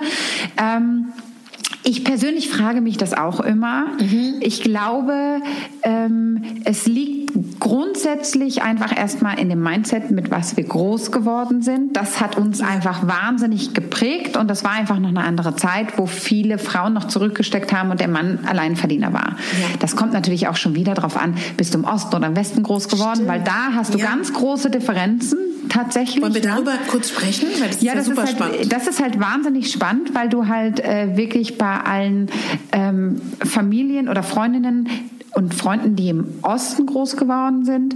Ähm, damals war halt eine Arbeitskraft der Frau genauso eine Arbeitskraft wie die des Mannes. Das war einfach ein anderes Mindset. Das heißt, ja. die Frauen waren arbeiten und die waren auch Vollzeit arbeiten. Jetzt will man das, und in Süddeutschland beispielsweise verstärkt waren die Frauen lange, lange, lange zu Hause, während ja. der Mann der Hauptverdiener war. Ja. Und wenn du mit diesem Bild groß wirst, mhm. ja, ich glaube, selbst ob du das jetzt heute super modern bist oder nicht, ich glaube, oft hat es sich so stark geprägt, dass du natürlich in, in sowas gerne zurückfällst. Ja? Gleichzeitig ähm, ist es natürlich aber auch so, es liegt halt nicht nur an den Männern, die jetzt sozusagen, ich bin der Ernährer und ich will für meine Familie sorgen und ich arbeite halt total viel und du arbeitest erst weniger. Es sind auch ganz stark die Frauen, ja. Mhm. Zum einen die Frauen, äh, die natürlich aber auch sagen, ich will jetzt auch gar nicht voll arbeiten und ich will diese Zeit mit den Kindern genießen, was auch total legitim ist, ähm, was aber natürlich in so einer Beziehung ein Ungleichgewicht entstehen ja. lässt. Ja. Ähm, und aber auch die Frauen, die ähm, oft sagen, ich will das alles schaffen. Und ich will jetzt, ich will alles schaffen und ich will jeder Rolle gerecht werden und ich brauche ja gar keine Hilfe wirklich. Das liegt uns ja auch irgendwie in den Genen, ja. was völlig absurd ist, weil dann passiert genau das. Wir brechen eigentlich daran, wir zerbrechen daran eigentlich, weil wir mhm. können nicht einem gerecht werden. Ja. ja?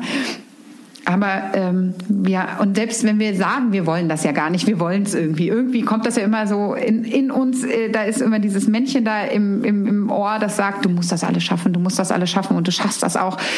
Das ist absurd. Und dann wiederum gleichzeitig auch diese Gespräche zu führen. Ich glaube, viele Paare ähm, versuchen, dem aus dem Weg zu gehen, weil das tut weh. Also ich weiß es aus eigener Erfahrung, diese Kämpfe ja. durchzukämpfen, diese Gespräche zu führen, das tut weh. Und da auf so eine Ebene zu kommen, überhaupt nicht nur in Vorwürfe zu gehen, ja, weil meistens führst du die Gespräche aus einer Wut heraus oder mhm. aus einer Situation, wo du dich echt ärgerst und verletzt bist oder sagst, ich muss das hier alles machen.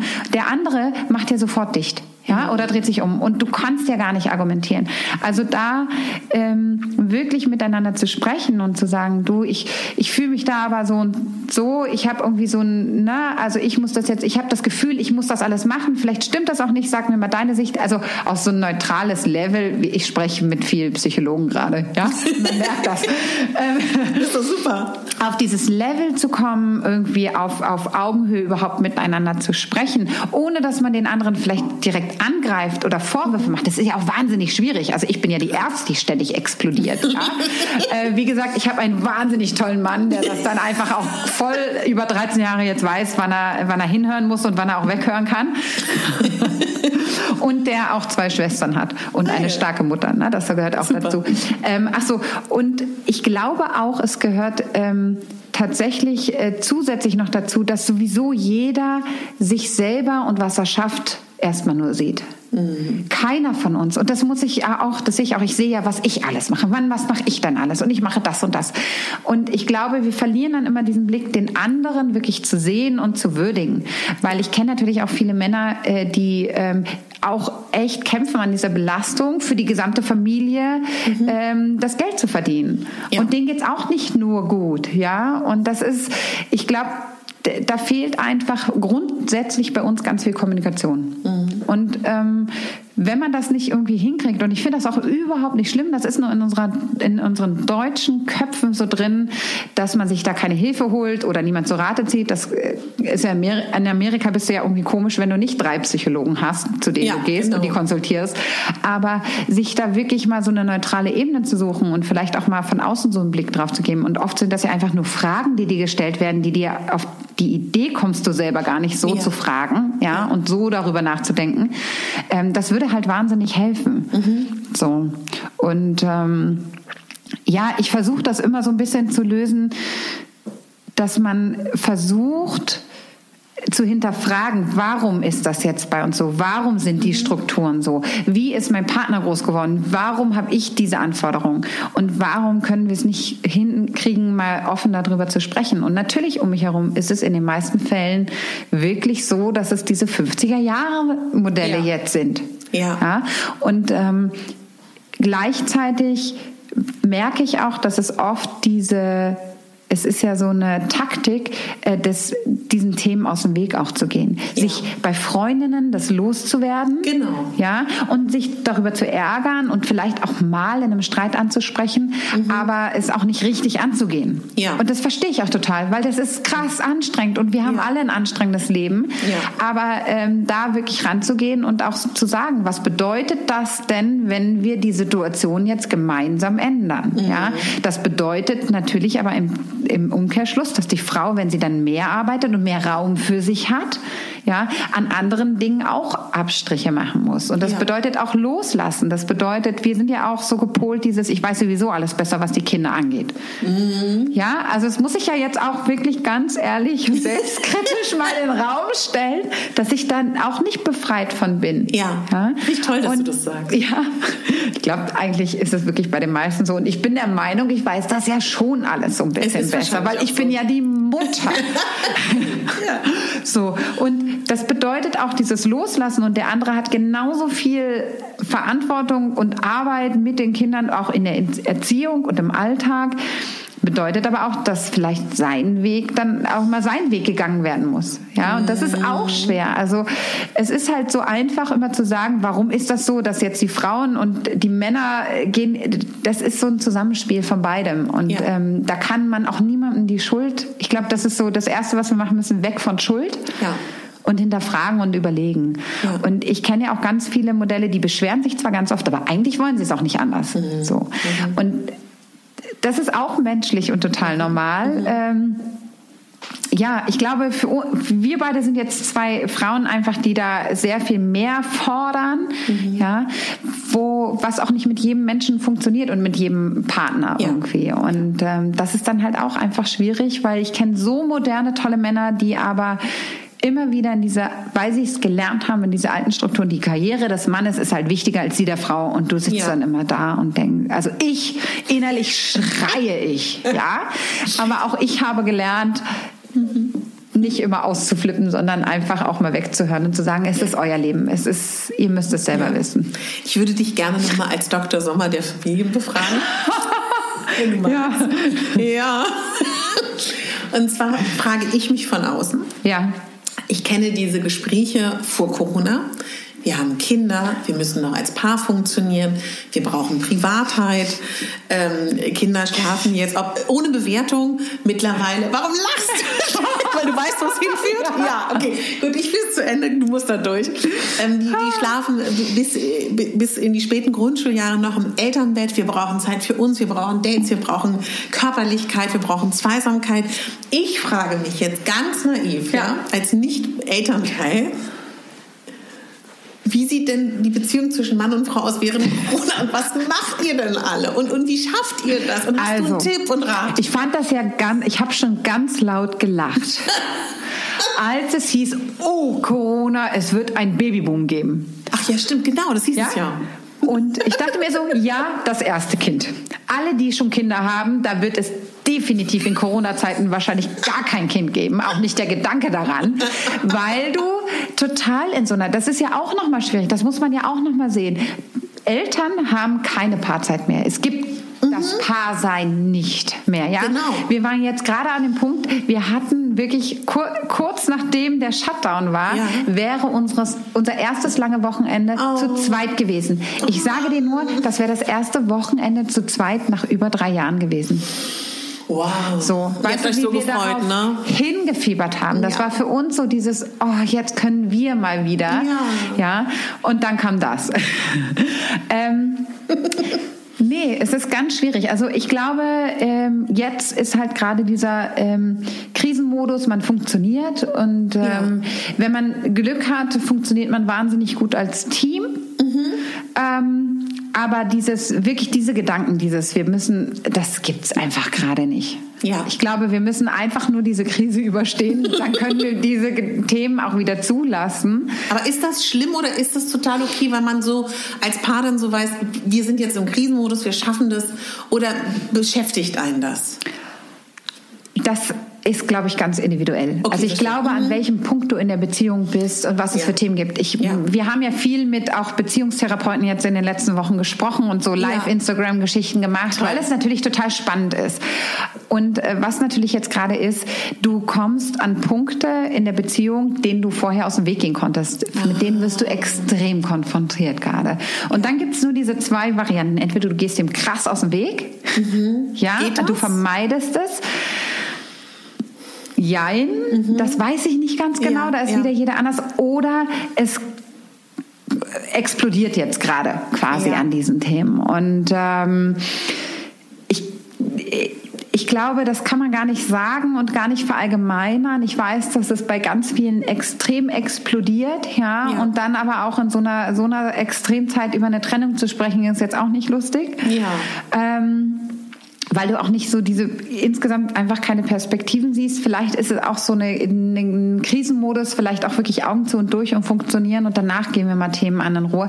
Weil, und das sage ich ja auch immer, das habe ich auch gestern mal angemerkt, ich glaube, diese Belastung, die wir alle spüren, ob mhm. Eltern oder nicht, mhm. die ist so groß und du vermischt gerade auch Thematiken gleichzeitig. Ja. Und manchmal weißt du auch nicht, woher kommt denn jetzt meine extreme Unzufriedenheit oder ja. woher kommt diese Wut? Und ist es jetzt wirklich das? Ja, ja, oder ist das jetzt eigentlich nur so ein, so ein Auslöser und eigentlich sind es aber auch andere Sachen, die mich so sehr belasten?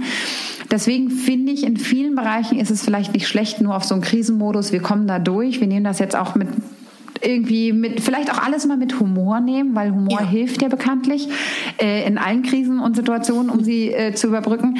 Und ähm, sich, wenn man mal wieder atmen kann, dann vielleicht den Raum zu nehmen, um ja. Themen anzugehen. Ja.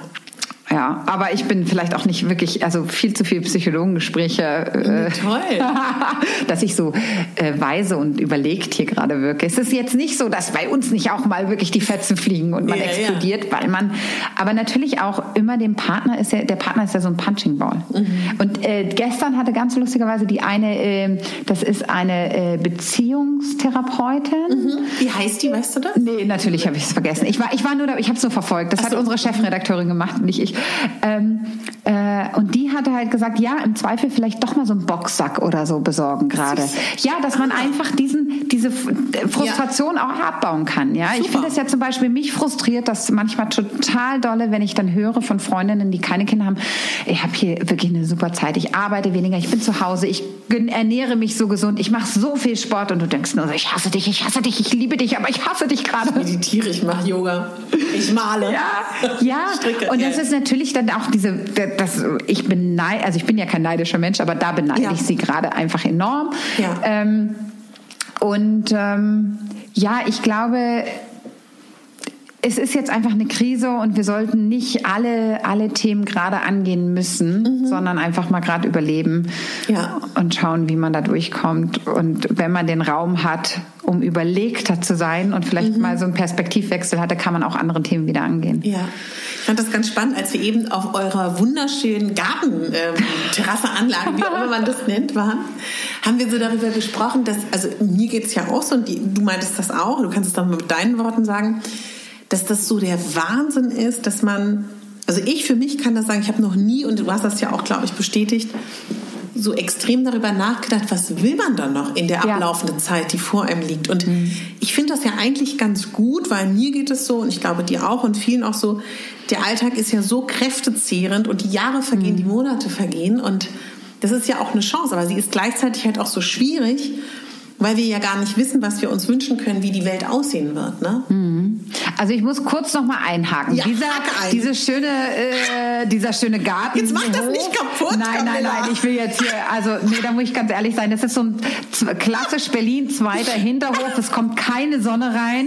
Er sieht ganz schrammlich aus, aber wir haben 50 Quadratmeter im Büro ja. für uns ähm, mit Blick auf Hinterhof von Edeka. Ja, also einfach nur noch mal. Äh, es ist alles nicht so schön schön, wie es hier gerade beschrieben wird. Aber ja? warte, Camilla, mehr ich, Realität im, Netz. im, Netz. Aber ich sehe schon die Zukunft, das Potenzial dieses Ja, das Potenzial ist groß. So, aber ähm, war ja jetzt nicht das Thema. Nee, aber ich finde es charmant, dass du ah. sagst. aber nein, es ist tatsächlich gerade so und ich ähm, ich merke das ja immer, die Belastung ist enorm gerade und ich äh, mache einfach wahnsinnig viel und ich kann auch viel, also ich habe eine andere Schmerzgrenze als viele andere, das weiß ich auch mhm. und ich kann da ähm, viel schaffen und ähm, das muss auch sich keiner vergleichen mit dem, was ich schaffe. Das ist absurd, ja, ja weil jeder ja. Mensch ist anders und das ist total okay. Aber für mich ist es in dieser Belastung gleichzeitig ein Riesengeschenk, mhm. ähm, weil ich gezwungen werde, ich werde wirklich mal da reingezwungen. Ich ja. habe das immer vor, mich mit Dingen auseinanderzusetzen, aber ich werde gerade da reingezwungen, mir Gedanken zu machen, über das, was wirklich wichtig ist. Also, mhm. also nicht nur diese normalen Gedanken, die man dann hat und man mhm. weiß es ja eigentlich, aber auch da, da wirklich weiterzugehen, tiefer einzusteigen. Was ist wichtig? Was brauche ich? Was brauche ich, um glücklich zu sein? Ja. Ja, ist es dieser Weg auch überhaupt noch, das mal zu hinterfragen? Also es wird uns gerade so eine Situation aufgedrängt, die uns halt wirklich mit Dingen konfrontiert, denen man auch wie in Beziehungen aus dem Weg gehen konnte vorher, ja, oder beiseite packen könnte, weil man viel zu beschäftigt war eigentlich, ja. Und an einem Abend mit Freundinnen man darüber philosophiert hat und morgens wacht man auf und macht halt im Alltag und im Hamsterrad einfach weiter. Und ähm, es ist auch nicht für jeden äh, dieser Moment, aber für mich ganz stark dieses wirklich ist dieser Weg, den ich jetzt gerade gehe, eigentlich langfristig noch der richtige. Ja. Wo möchte ich eigentlich sein in fünf, in zehn, in 20 Jahren. Ja? Ja. Also ich fange an, gerade enorm ähm, Zukunftspläne zu schmieden und mich auch zu hinterfragen in dem, was ich mache. Jetzt haben wir so einen Verzicht erlebt. Ja. ja. Und dieser Verzicht hat uns ja auch gut getan. Ich habe überhaupt kein Bedürfnis, shoppen zu gehen gerade, mhm. obwohl ich das immer gerne gemacht habe. Ja, also ich ja. war schon jemand, der sich gerne belohnt hat und so schöne Sachen geholt hat und dachte, das gefällt mir, das hätte ich jetzt gerne. Ja. Und äh, obwohl ich es nicht brauche. Und jetzt bist mhm. du in einer Situation, dass du wirklich überlegst, brauche ich es oder brauche mhm. ich es nicht? Muss das jetzt sein? Ja. Was bringt die Zukunft? Auch natürlich einfach noch mal so ein bisschen mehr äh, darüber nachzudenken. Ich merke, wir alle gehen viel mehr zur Natur zurück. Ja. Ja, weil ja. wir merken, entspannen können wir uns, wenn wir auf ein groß, auf ein Feld schauen, über einen See schauen, ja, am Meer sitzen und da einfach atmen können. Und das mhm. ist halt, glaube ich, dieser, dieser Wert, sich zu überlegen, was ist wirklich viel wert und was nicht. Und ähm, ist jetzt meine berufliche Situation. Auch ich ich glaube, das ist ganz wichtig, sich sowieso immer sehr stark zu hinterfragen. Und ich bin jetzt schon auch immer jemand gewesen, der sehr selbstkritisch ist. Ja. So und sich immer viel Gedanken darüber gemacht hat. Ist es das? Bin ich jetzt auch gerade die Person, die ich sein möchte? Ja. Wenn ich es gerade nicht bin und ich mache auch gerade vielleicht irgendwas, was mich nicht zu dieser Person macht, wie kann ich es verändern? Ja, das war schon immer für mhm. mich ein großes Thema. Und manchmal ist man halt wirklich im Alltag gefangen und macht einfach irgendwie weiter, weil es geht dann auch nicht irgendwie und wir wissen, wir haben alle unsere Verantwortung, wir müssen ja auch funktionieren, wir müssen unser Geld verdienen und ja. so weiter. Und jetzt ist gerade halt wirklich mal so ein, so ein durch diese gesamte äh, Pandemie, die wir erleben, einfach so ein Moment, du wirst konfrontiert und denkst einfach nochmal anders drüber nach. Und das ja. tut mir total gut. Und ich sehe halt eine Riesenchance. Ich glaube, in jeder Krise ist eine Riesenchance, Dinge zu verändern. Mhm. So. Und auch wirklich mal zu sagen, okay, alle machen es so oder ähm, ja, das muss ja so sein, weil, ja, es gibt ja. ja. auch für alles gute Argumente, aber will ich das überhaupt? Mhm. Also ist es mhm. das, wofür ich stehen möchte, was ich tun ja. möchte und das ist halt so spannend gerade und ich mhm. glaube, das sollte jeder, der die Chance dafür hat, und das ist ja auch nicht leicht, also auch wieder jedem da draußen, es hört sich vielleicht, wenn ich so sage, so leicht an, das hat was mit ganz viel Reflexion zu tun. Ja. Und Reflexion ja. ist eine ganz schwierige Sache, ja. Und es ja. gibt auch wirklich die Momente, wo man sagt, boah, ich bin, ich mag, mag mich gerade in dem Moment gar nicht. Und eigentlich will ich so nicht sein. Und da mhm. habe ich einen riesen Fehler gemacht. Ja, und da hat sich dann irgendwie eine Kette von anderen Fehlern angereiht oder eine Entwicklung, die mir gar nicht gefällt. Ja.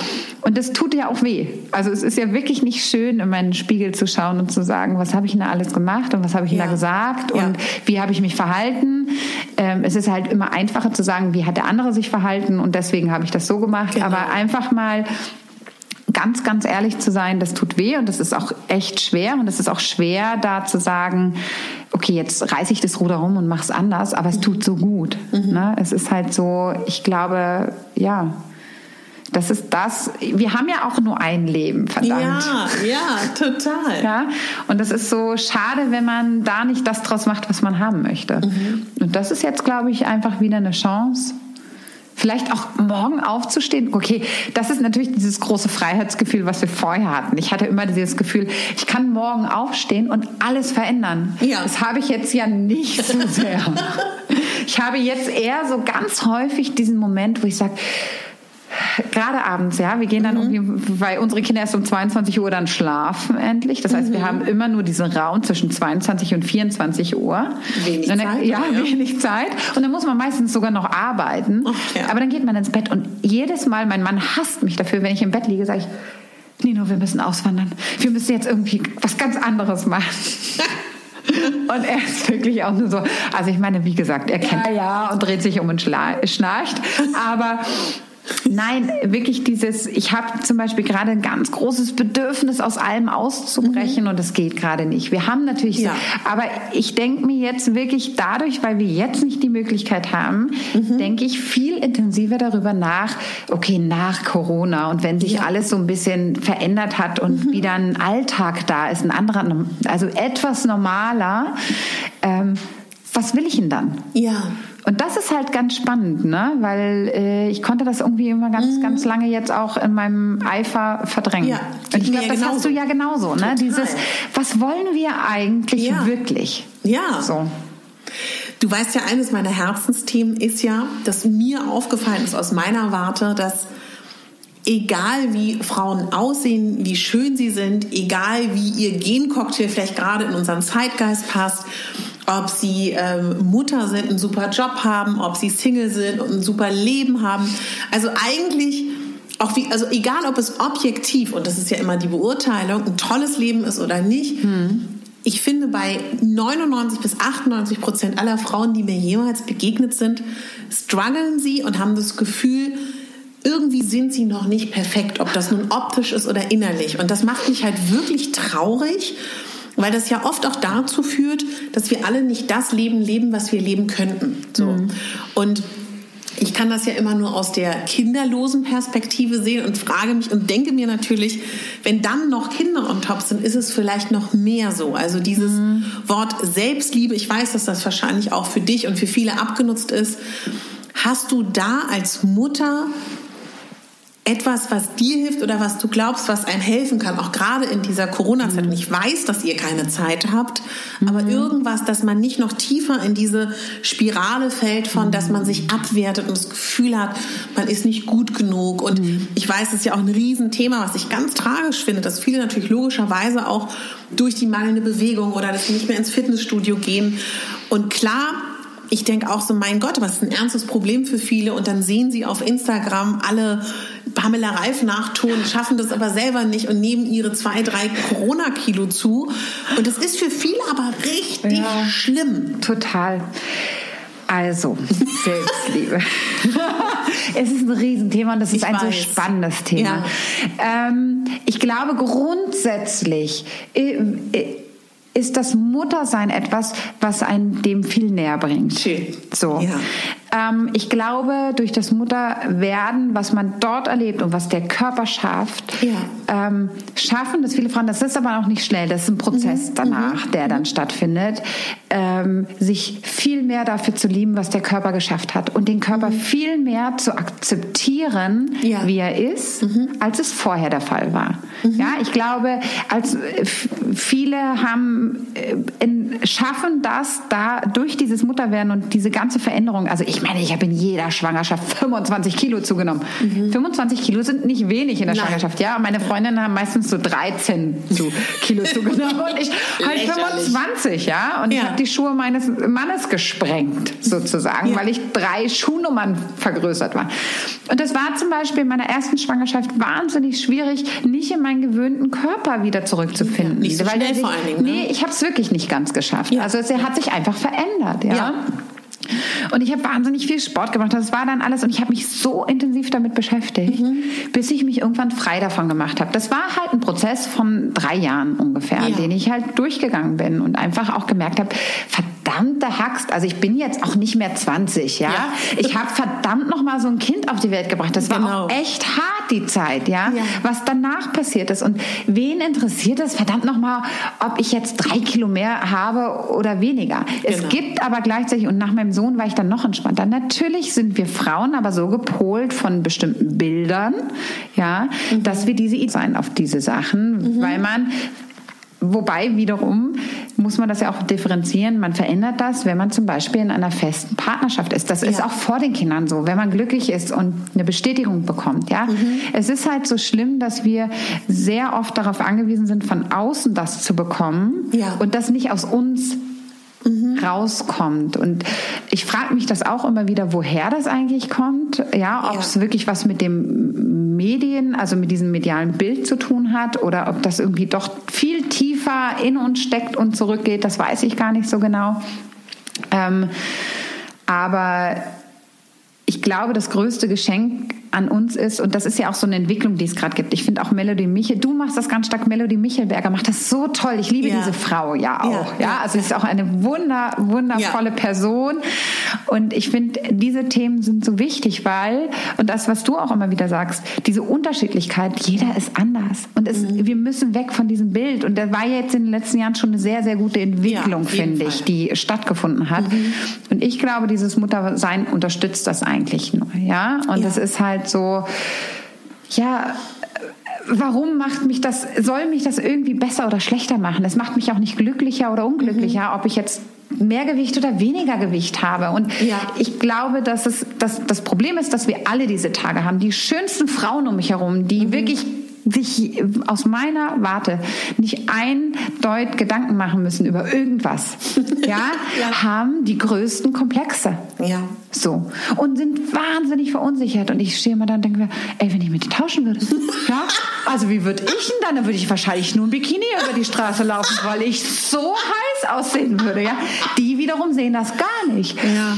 Und ich glaube, wir müssen lernen, uns viel mehr durch die Brille unserer Freundin zu sehen. Mhm. Weil wenn ich jede Freundin von mir, die ich sehe und eigentlich auch alle Frauen, sind so toll und ich sehe einfach immer nur das Gute und ich würde nie gucken, ob die jetzt äh, ob da was nicht stimmt oder da was nicht, das ist mir völlig mhm. egal. Mhm. Und ich glaube, wenn wir uns mal, wenn wir es schaffen würden, uns viel häufiger, dass das nicht immer so geht, ist klar, aber häufiger so zu betrachten, wie uns unsere Freundinnen sehen, wäre das mhm. schon so, also dann haben wir alles erreicht, glaube ich, was ja. man erreichen kann. Und wir sind da einfach, es ist so, ich habe immer super gerne diesen Vergleich. Eine Frau guckt in den Spiegel mhm. und wir zerteilen uns in Zone, äh, äh, zerteilen uns in Zonen. Also wir sehen dann, das ist, also im, wir würden uns nie im Gesamtbild sehen, sondern ja. wir sagen, ja, so allgemein, aber da ist was und da ist was, das ist okay, das ist okay, der Oberarm ist okay, aber oh, mein Oberschenkel oder auch meine Taille oder man sieht sich. Ein Mann gefühlt guckt mit 20 Jahren in den Spiegel, sieht, boah, sehe ich geil aus, guckt mit 50 Jahren in den Spiegel und sieht immer noch dieses Spiegelbild des 20-Jährigen ja. da vor sich.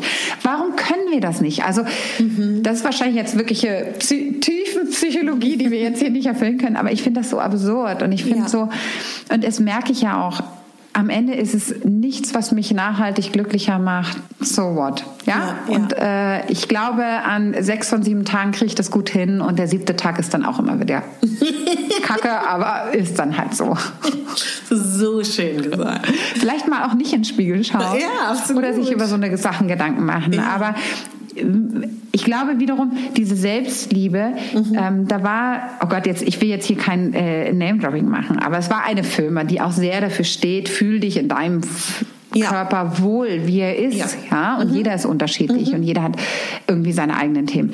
Und die haben mal so ein Experiment gemacht mit Kindern und Müttern. Mhm. Und das fand ich ganz spannend, was die Kinder gesagt haben und die Eltern dadurch die Mütter gespiegelt haben. Ja, ja dieses, wenn die Mutter anfängt so in den Spiegel, ich mache jetzt die Diät und ich mache jetzt die Diät und das stimmt nicht an mir und das stimmt nicht an mir, was das mit den Kindern gemacht hat. Ja, ja. also wirklich sich vielleicht auch als Mutter und als Eltern Gedanken Gedanken darüber machen, was geben wir hier gerade unseren Kindern mit. Das ist, glaube ich, enorm ja. wichtig, ja, weil wir wollen ja. ja. eigentlich unsere Kinder darin stärken. Mhm. Es ist total fein. Du bist ja. super so, wie du bist. Ja, du hast mhm. vielleicht nicht die, die Sportlichkeit von, von Kind XYZ, ja. aber dafür kannst du unfassbar puzzeln. Ja, also genau. absurd. Ja, naja, so. ja. Aber genau so eine Sachen. Und ähm, da müssen wir aber bei uns selber anfangen. Mhm. Und ich mhm. glaube, deswegen ist dieses Selbstliebe und dieses sich akzeptieren ähm, oft, und dann, dann, bin ich wieder dankbar in Deutschland zumindest, ich kann jetzt nicht über andere Länder sprechen, aber ja. dieses Mutterbild und Gesellschaftsbild, dieses ich setze mich wahnsinnig stark damit auseinander, was ich weitergebe und hinterfrage mhm. ganz viel, das tut uns dann, glaube ich, ganz gut, auch uns zu akzeptieren, wie wir sind. Ja, total. Hast du schön gesagt. Also ich weiß, dass eine Freundin gestern zu mir meinte, sie war ähm, gerade das erste Mal bei ihren Eltern nach sechs Wochen mhm. und hat so viel zugenommen und die hat halt auch ein kleines Kind, meinte, eigentlich würde ich abends gerne nichts essen, ohne dass wir das bewerten.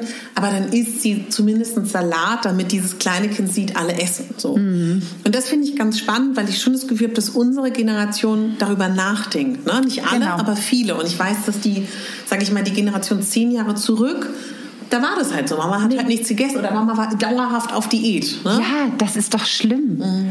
Also ich muss auch immer, also da, aber ich bin jetzt auch wirklich in all diesen Dingen kein disziplinierter Mensch. Also ich habe ja gestartet, das muss ich jetzt noch mal kurz erzählen. Ja. Ich habe ja gestartet, aber das war so, da habe ich mich einfach nicht wohlgefühlt. Das hatte aber auch mit meiner Gesamtsituation, mit dieser vielen Arbeit, meiner ungesunden mhm. Ernährung zu tun. Ich bin in einer Fastenkur gestartet in okay. Corona. Wirklich? So, ich habe eine Saftfastenkur. Ich habe ja. einen Entsafter gekauft, einen tollen. Habe Unmengen an Saft. Ihr könnt euch nicht vorstellen, was ich für eine schlechte Laune hatte. Und ich bin wirklich, ich habe in meinem Leben noch nie eine Diät gemacht, weil ich das, ich bin nicht der Typ, das muss ich ja. einfach auch dazu sagen. Ich bin da nicht diszipliniert. Ja, ja, ja. In dem Moment, wo ich sage, ich möchte mir was verbieten, denke ich ununterbrochen an diese Sache. Deswegen, es funktioniert bei mir nicht. Und das war so schlimm, wo ich dachte, was will ich jetzt hier eigentlich? Ja? Und äh, ich habe dann einfach nur gemerkt, weil ich halt vorher so wirklich so äh, körperlich einfach mit meinem, mit meinem gesamten, mit meiner gesamten Verdauung und meinem Trakt zu tun hatte, wo ich dachte, irgendwas passt ja. da nicht. Und dann habe ich einfach gemerkt, ich muss jetzt einfach anders mich ernähren. Ja. Ja, um mich einfach, und da ging es aber wirklich um diesen Punkt, ich muss mal gesünder wieder werden. Und ich glaube, wenn wir gesund sind, dann ist es auch so, mhm.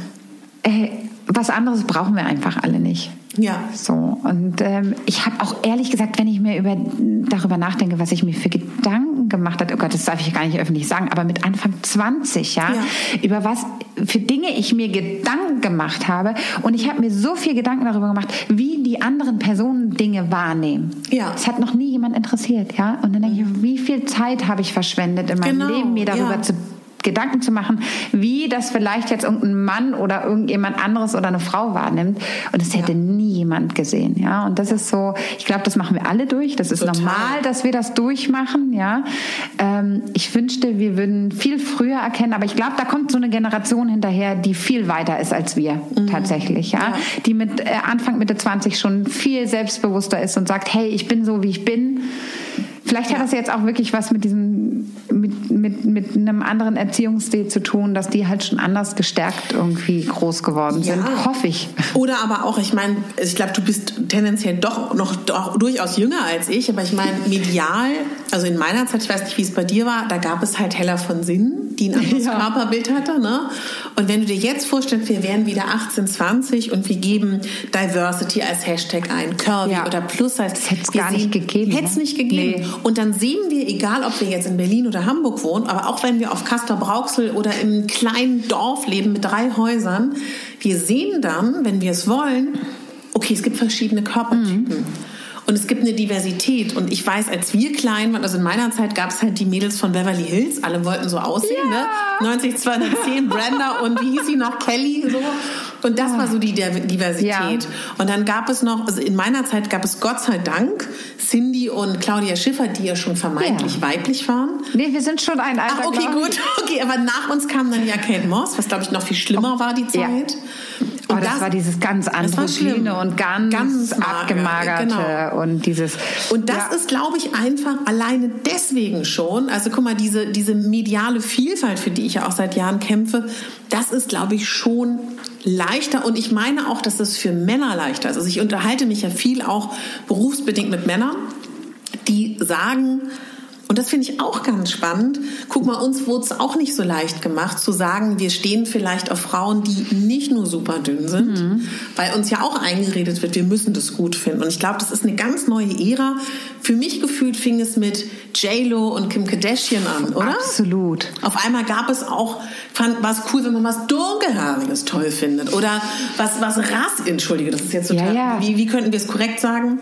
Ähm, was ja, nicht hell ist. Oh ja, nein, also nicht diesen, oh Gott, jetzt ist auch schon wieder ja, ja, Bashing, Gott. aber diese Nivea-Family, ja? Diese genau. Mutter, diese blonde, wunderschöne, ähm, 1,80 große, genau. 50 Kilo Mama, die am Strand mit ihren zwei Kindern in weißen weißen Badeanzug, weiße Zähne und blauen, ja. also ja. wunderschön natürlich, natürlich ja. aber genau dieses Bild einfach, genau, das hat sich jetzt einfach so schön verändert mhm. und da bin ich auch wahnsinnig dankbar äh, dafür, dass wir mehr auf ähm, Persönlichkeit gehen und weniger ja. auf ja, Oberfläche. Also mhm. es ist ja so, es ist ja auch wirklich nur so eine Oberfläche. Das finde ich total spannend und das finde ich total schön, eine schöne Entwicklung. Ähm, und gleichzeitig wollte ich auch noch was sagen, aber jetzt ist es mir schon wieder entfallen. Das ist also vielleicht in die Richtung, dass, ich, dass ich irgendwie gesagt habe, dass ich glaube, dass das für unsere Generation, ob Männer oder Frauen, auch schwer war. Ach so, ja, genau. Ja, die Männer hatten es. Ähm, Ach, ich glaube unterm Strich, es geht doch am Ende um Partnerschaften. Und ja.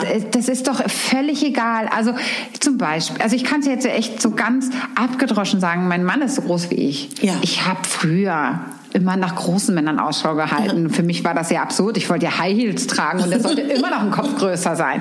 Natürlich. Mein Mann ist so groß wie ich und der ist aber vom Menschen her der größte Mann, den ich je kennengelernt habe. Mhm. Ja, und der hat da auch überhaupt nichts. Und ich finde, das sind einfach so Nebensächlichkeiten und das weiß jeder von uns, dass ja. das völlig egal ist. Genau. Ja? Und ähm, vielleicht guckst du auf den ersten Blick, und das habe ich aber auch immer erkannt, und das habe ich aber schon immer gepredigt, ähm, diese erste Blick Menschen, die sind meistens wahnsinnig uninteressant auf den zweiten Blick. Das tut mir leid, aber das ist tatsächlich so. Ja. Und eigentlich sind die meisten interessanten Menschen, die sie entdeckst du erst auf dem zweiten oder dritten Blick. Ja, ja die dich aber ja. auch halten und die dich interessieren und die einfach deine Tief, also eine Tiefgründigkeit haben und irgendwie eine Spannung. Und ähm, am Ende suchst du ja einen Partner und du suchst ja irgendwie jemanden, also nicht nur in Beziehungen, sondern auch in Freundschaften, Menschen, ja. die dich irgendwie begeistern, die mhm. dich faszinieren, die dich weiterbringen. Und ich glaube, diese Erkenntnis ist einfach in den letzten Jahren einfach so auch medial präsenter geworden. Und natürlich, dass einfach so tolle Frauen äh, oder Menschen einfach dafür auch plädieren und das mhm. rausschreien. Ja, und mhm. da kann man auch mal genervt sein, weil die das irgendwie ja. ständig wiederholt, seit 27 Jahren gefühlt. Ja, oder es sind leider nur zwei bis drei Jahre, aber trotzdem. Aber dass genau das jetzt einfach diesen, diesen Unterschied macht und wie ja. wichtig das ist. Ja, ich habe auch schon mit jungen Frauen gesprochen in Interviews, die meinen, oh, das nervt sie jetzt auch immer so und wir reden jetzt über diesen Feminismus und die Gleichberechtigung und und und. und das ist ja da überhaupt nicht mehr so und du denkst so, äh, Entschuldigung? Dass wir so eine Generation sind der Stimme. Also wir müssen, glaube ich, äh, jetzt wirklich, und das sage ich auch immer, ich werde auch nie müde zu sagen, wir haben alle eine Stimme und wir dürfen auch nicht uns irgendwie ähm, eine falsche Bescheidenheit haben oder eine falsche Angst oder zu denken, unsere Stimme zählt nicht, sondern wir haben in allen Bereichen eine Stimme. Ja. Und wenn wir die aber nicht erheben, deswegen sage ich auch, es ist die Zeit gerade der Politisierung. Mhm. Ja, also ich bin wirklich, also man hat gewählt und das war alles ganz wichtig und man kritisiert, mhm. aber ehrlich gesagt habe ich mir noch nie Gedanken darüber gemacht, ob ich politisch aktiv sein sollte. Ja. Das habe ich gerade zum ersten Mal, weil ich ja. mir denke, ja, weil ich so viele Sachen falsch finde. Mhm. Und natürlich habe ich für gar nichts Zeit, aber ich denke mir jetzt gerade so, wenn wir jetzt aber nicht anfangen, mhm. ja, können wir auch nichts verändern. Ja. Und ich glaube, das ist so ein bisschen unser Zeitgeist gerade in allen Bereichen. Also mhm. ob das Politik ist, ob das irgendwie Bildung ist, ob das für Eltern ist, ob das jetzt um, um äh, das mediale Bild geht, um Selbstakzeptanz und Selbst, Selbstliebe. Ich glaube, jetzt ist wirklich die Zeit, wo jeder von uns ähm, irgendwie aktiv werden muss. Mhm. Und ich meine, du bist es ja schon auch sehr. Ich versuche es in meinem Bereich irgendwie mhm. zu sein, aber ich glaube, wenn ich dann mal ehrlich bin, mache ich noch viel zu wenig. Mhm. Mhm. So. Wenn man jetzt nicht so genau weiß, wie man Leute unterstützt, die das machen, was du machst. Du machst jetzt ja Mummy Mac und Social Moms. Mhm. Wenn jetzt jemand zuhört und denkt, boah, die Camilla finde ich mega. Ja. Und auch eins meiner Anliegen ist ja auch, dass wir uns gegenseitig unterstützen, wir Frauen. Wie kann man ganz konkret dich und deine Projekte unterstützen? Also wir wissen ja, die, diese Businesswelt äh, Zahlen zählen. Ja, das bedeutet natürlich bei uns jeder Follower, ähm, den wir dazu gewinnen, ist ja für uns Gold wert sozusagen. Und ähm, ich glaube, uns folgen auf den verschiedenen Kanälen gerne auch aktiv sein. Also wir wollen ja zum Beispiel, wir, ja alle Mütter da draußen, wir wollen ja unsere Community bilden und wir wollen keinen Frontalunterricht machen. Das ist uns auf allen Kanälen tatsächlich wichtig. Wir wollen ja ins Gespräch mit allen Frauen und Müttern kommen. Das heißt, sich engagieren, uns ähm, vielleicht auch konstruktive Kritik geben. Ja, was fehlt vielleicht noch oder wo kann man einen Beitrag leisten? Ähm, wo kann man selber einen Beitrag leisten oder uns sagen, in welche Richtung wir gehen wollen? Das ist halt wirklich für uns ähm, das, wo, wo wir die beste Unterstützung erfahren. Mhm. Also ich muss wirklich sagen, also das habe ich dir eben schon gesagt, als, als meine Karte voll war. hat ja auch schon so viel sagt. Das ist, also rückblickend, das weiß ich jetzt schon, das war eines der schönsten Gespräche, die ich mhm. geführt habe. Ja, wirklich, auch, auch mit dem, es ist so unglaublich schön, mit dir zu reden und ich hoffe, ach ja, vielleicht kannst du das noch sagen. Es gibt ja auch einen Podcast von dir. Erzähl mal ganz kurz, weil ich glaube, dass viele denken, boah, von der Frau möchte ich mehr hören. Das kann ich mir immer nicht so vorstellen, aber ich liebe es natürlich auch ein bisschen zu reden. Nein, ich habe mit äh, meiner ähm, lieben Freundin und Geschäftspartnerin der Tanja Neufeld, äh, vielen bekannt unter äh, Aka Lucy Marshall, einen Podcast kürzlich auch erst ins Leben gerufen. Ähm, der heißt Auf ein Kaffee mit Tanja und Camilla. Und da geht es wirklich darum, dass wir bestimmte Themen, die wir aber auch oft vorgesetzt bekommen oder aus der Community irgendwie als Thema vorgesetzt bekommen, einfach sprechen und so ein bisschen unsere Sicht der Dinge ähm, ja, erzählen und loswerden. Genau. Aber ich bin, wie gesagt, noch neu in dieser Podcast-Welt. bisher höre ich nur welche. Aber ich verlinke das alles, dass ihr das auch noch findet. Hast du Wünsche, ganz speziell jetzt für die nächsten Wochen? Ach, ich habe ich hab natürlich ganz äh, groß den Wunsch, ähm, der ist total an die Politik gerechtet, ähm, dass Familien stärker gesehen werden, in den Fokus rücken, ähm, dass es für uns als Eltern Perspektiven die einfach kreativer sind mhm. und vielleicht auch wirklich mal anders gedacht sind. Und ähm, ja, dass wir vielleicht in unserer Gesellschaft ähm, so eine Umgewichtung endlich stattfindet. Also weg von, von, von materiellen Dingen, weniger. Ich meine, die Wirtschaft ist enorm wichtig und die gibt uns den Luxus, unser Leben so zu leben und so sicher zu leben, wie, wie wir es leben. Ähm, aber ich denke, es gibt so viele andere Dinge, die leider sehr verloren gegangen sind und vielleicht auch so ein bisschen der jungen Generation zuzuhören, mhm. ähm, wenn die Forderungen haben, was unsere Umwelt und unsere Nachhaltigkeit angeht. Ich glaube, da haben wir noch viel zu tun und viel zu verändern, was in den letzten 30 Jahren nicht gesehen wurde. Und das wäre so mein ganz, ganz großer Wunsch. Stell dir vor, ich gebe dir einen Glückskeks, den du beschriften kannst und den wir jungen Frauen geben. Und ob das nun ein Gedankengang, ein Zitat ist oder was auch immer, hättest du da was, ohne dass es jetzt perfekt ausformuliert ist, weil ich dich jetzt ja auch überfalle? Für junge Frauen. Ich würde da drin stehen haben wollen, du bist super so, wie du bist. Mhm. Schön. Ganz Vielleicht noch ein bisschen schöner formuliert. Camilla, ich danke dir unglaublich für deine Zeit. Es war so schön. Ich werde das nie vergessen in dieser oh. Corona-Zeit. Und alles, was man über dich finden muss, verlinke ich. Musst du noch etwas oder möchtest du noch etwas sagen? Nein, ich glaube, ich habe alles gesagt. Ich glaube, jeder da draußen, also ähm, Frauen da draußen, stärkt euch gegenseitig, seid füreinander da, ja, hört auf, euch gegenseitig zu kritisieren, mhm. ähm, weil das leider sehr, sehr häufig noch stattfindet und wir sind alle gemeinsam so viel stärker und ich glaube, gerade auch in solchen Zeiten wird uns nochmal gezeigt, es ist so schön, wenn man jemanden hat, den man vielleicht auch nicht kennt, der mhm. einem einfach mal drei nette Worte sagt, ja, und vielleicht jetzt nicht körperlich, aber verbal für einen da ist. Das gibt einem so viel Kraft und äh, wir Frauen sind ähm, eigentlich so ein wichtiger und der größere Bestandteil dieser Gesellschaft. Wir sollten auch wirklich schauen, dass wir uns gegenseitig unterstützen. Das war's und es war ein wundervolles Gespräch, hat so viel Spaß gemacht. Ich könnte jetzt noch vier Stunden weiterreden, aber die Karte ist voll.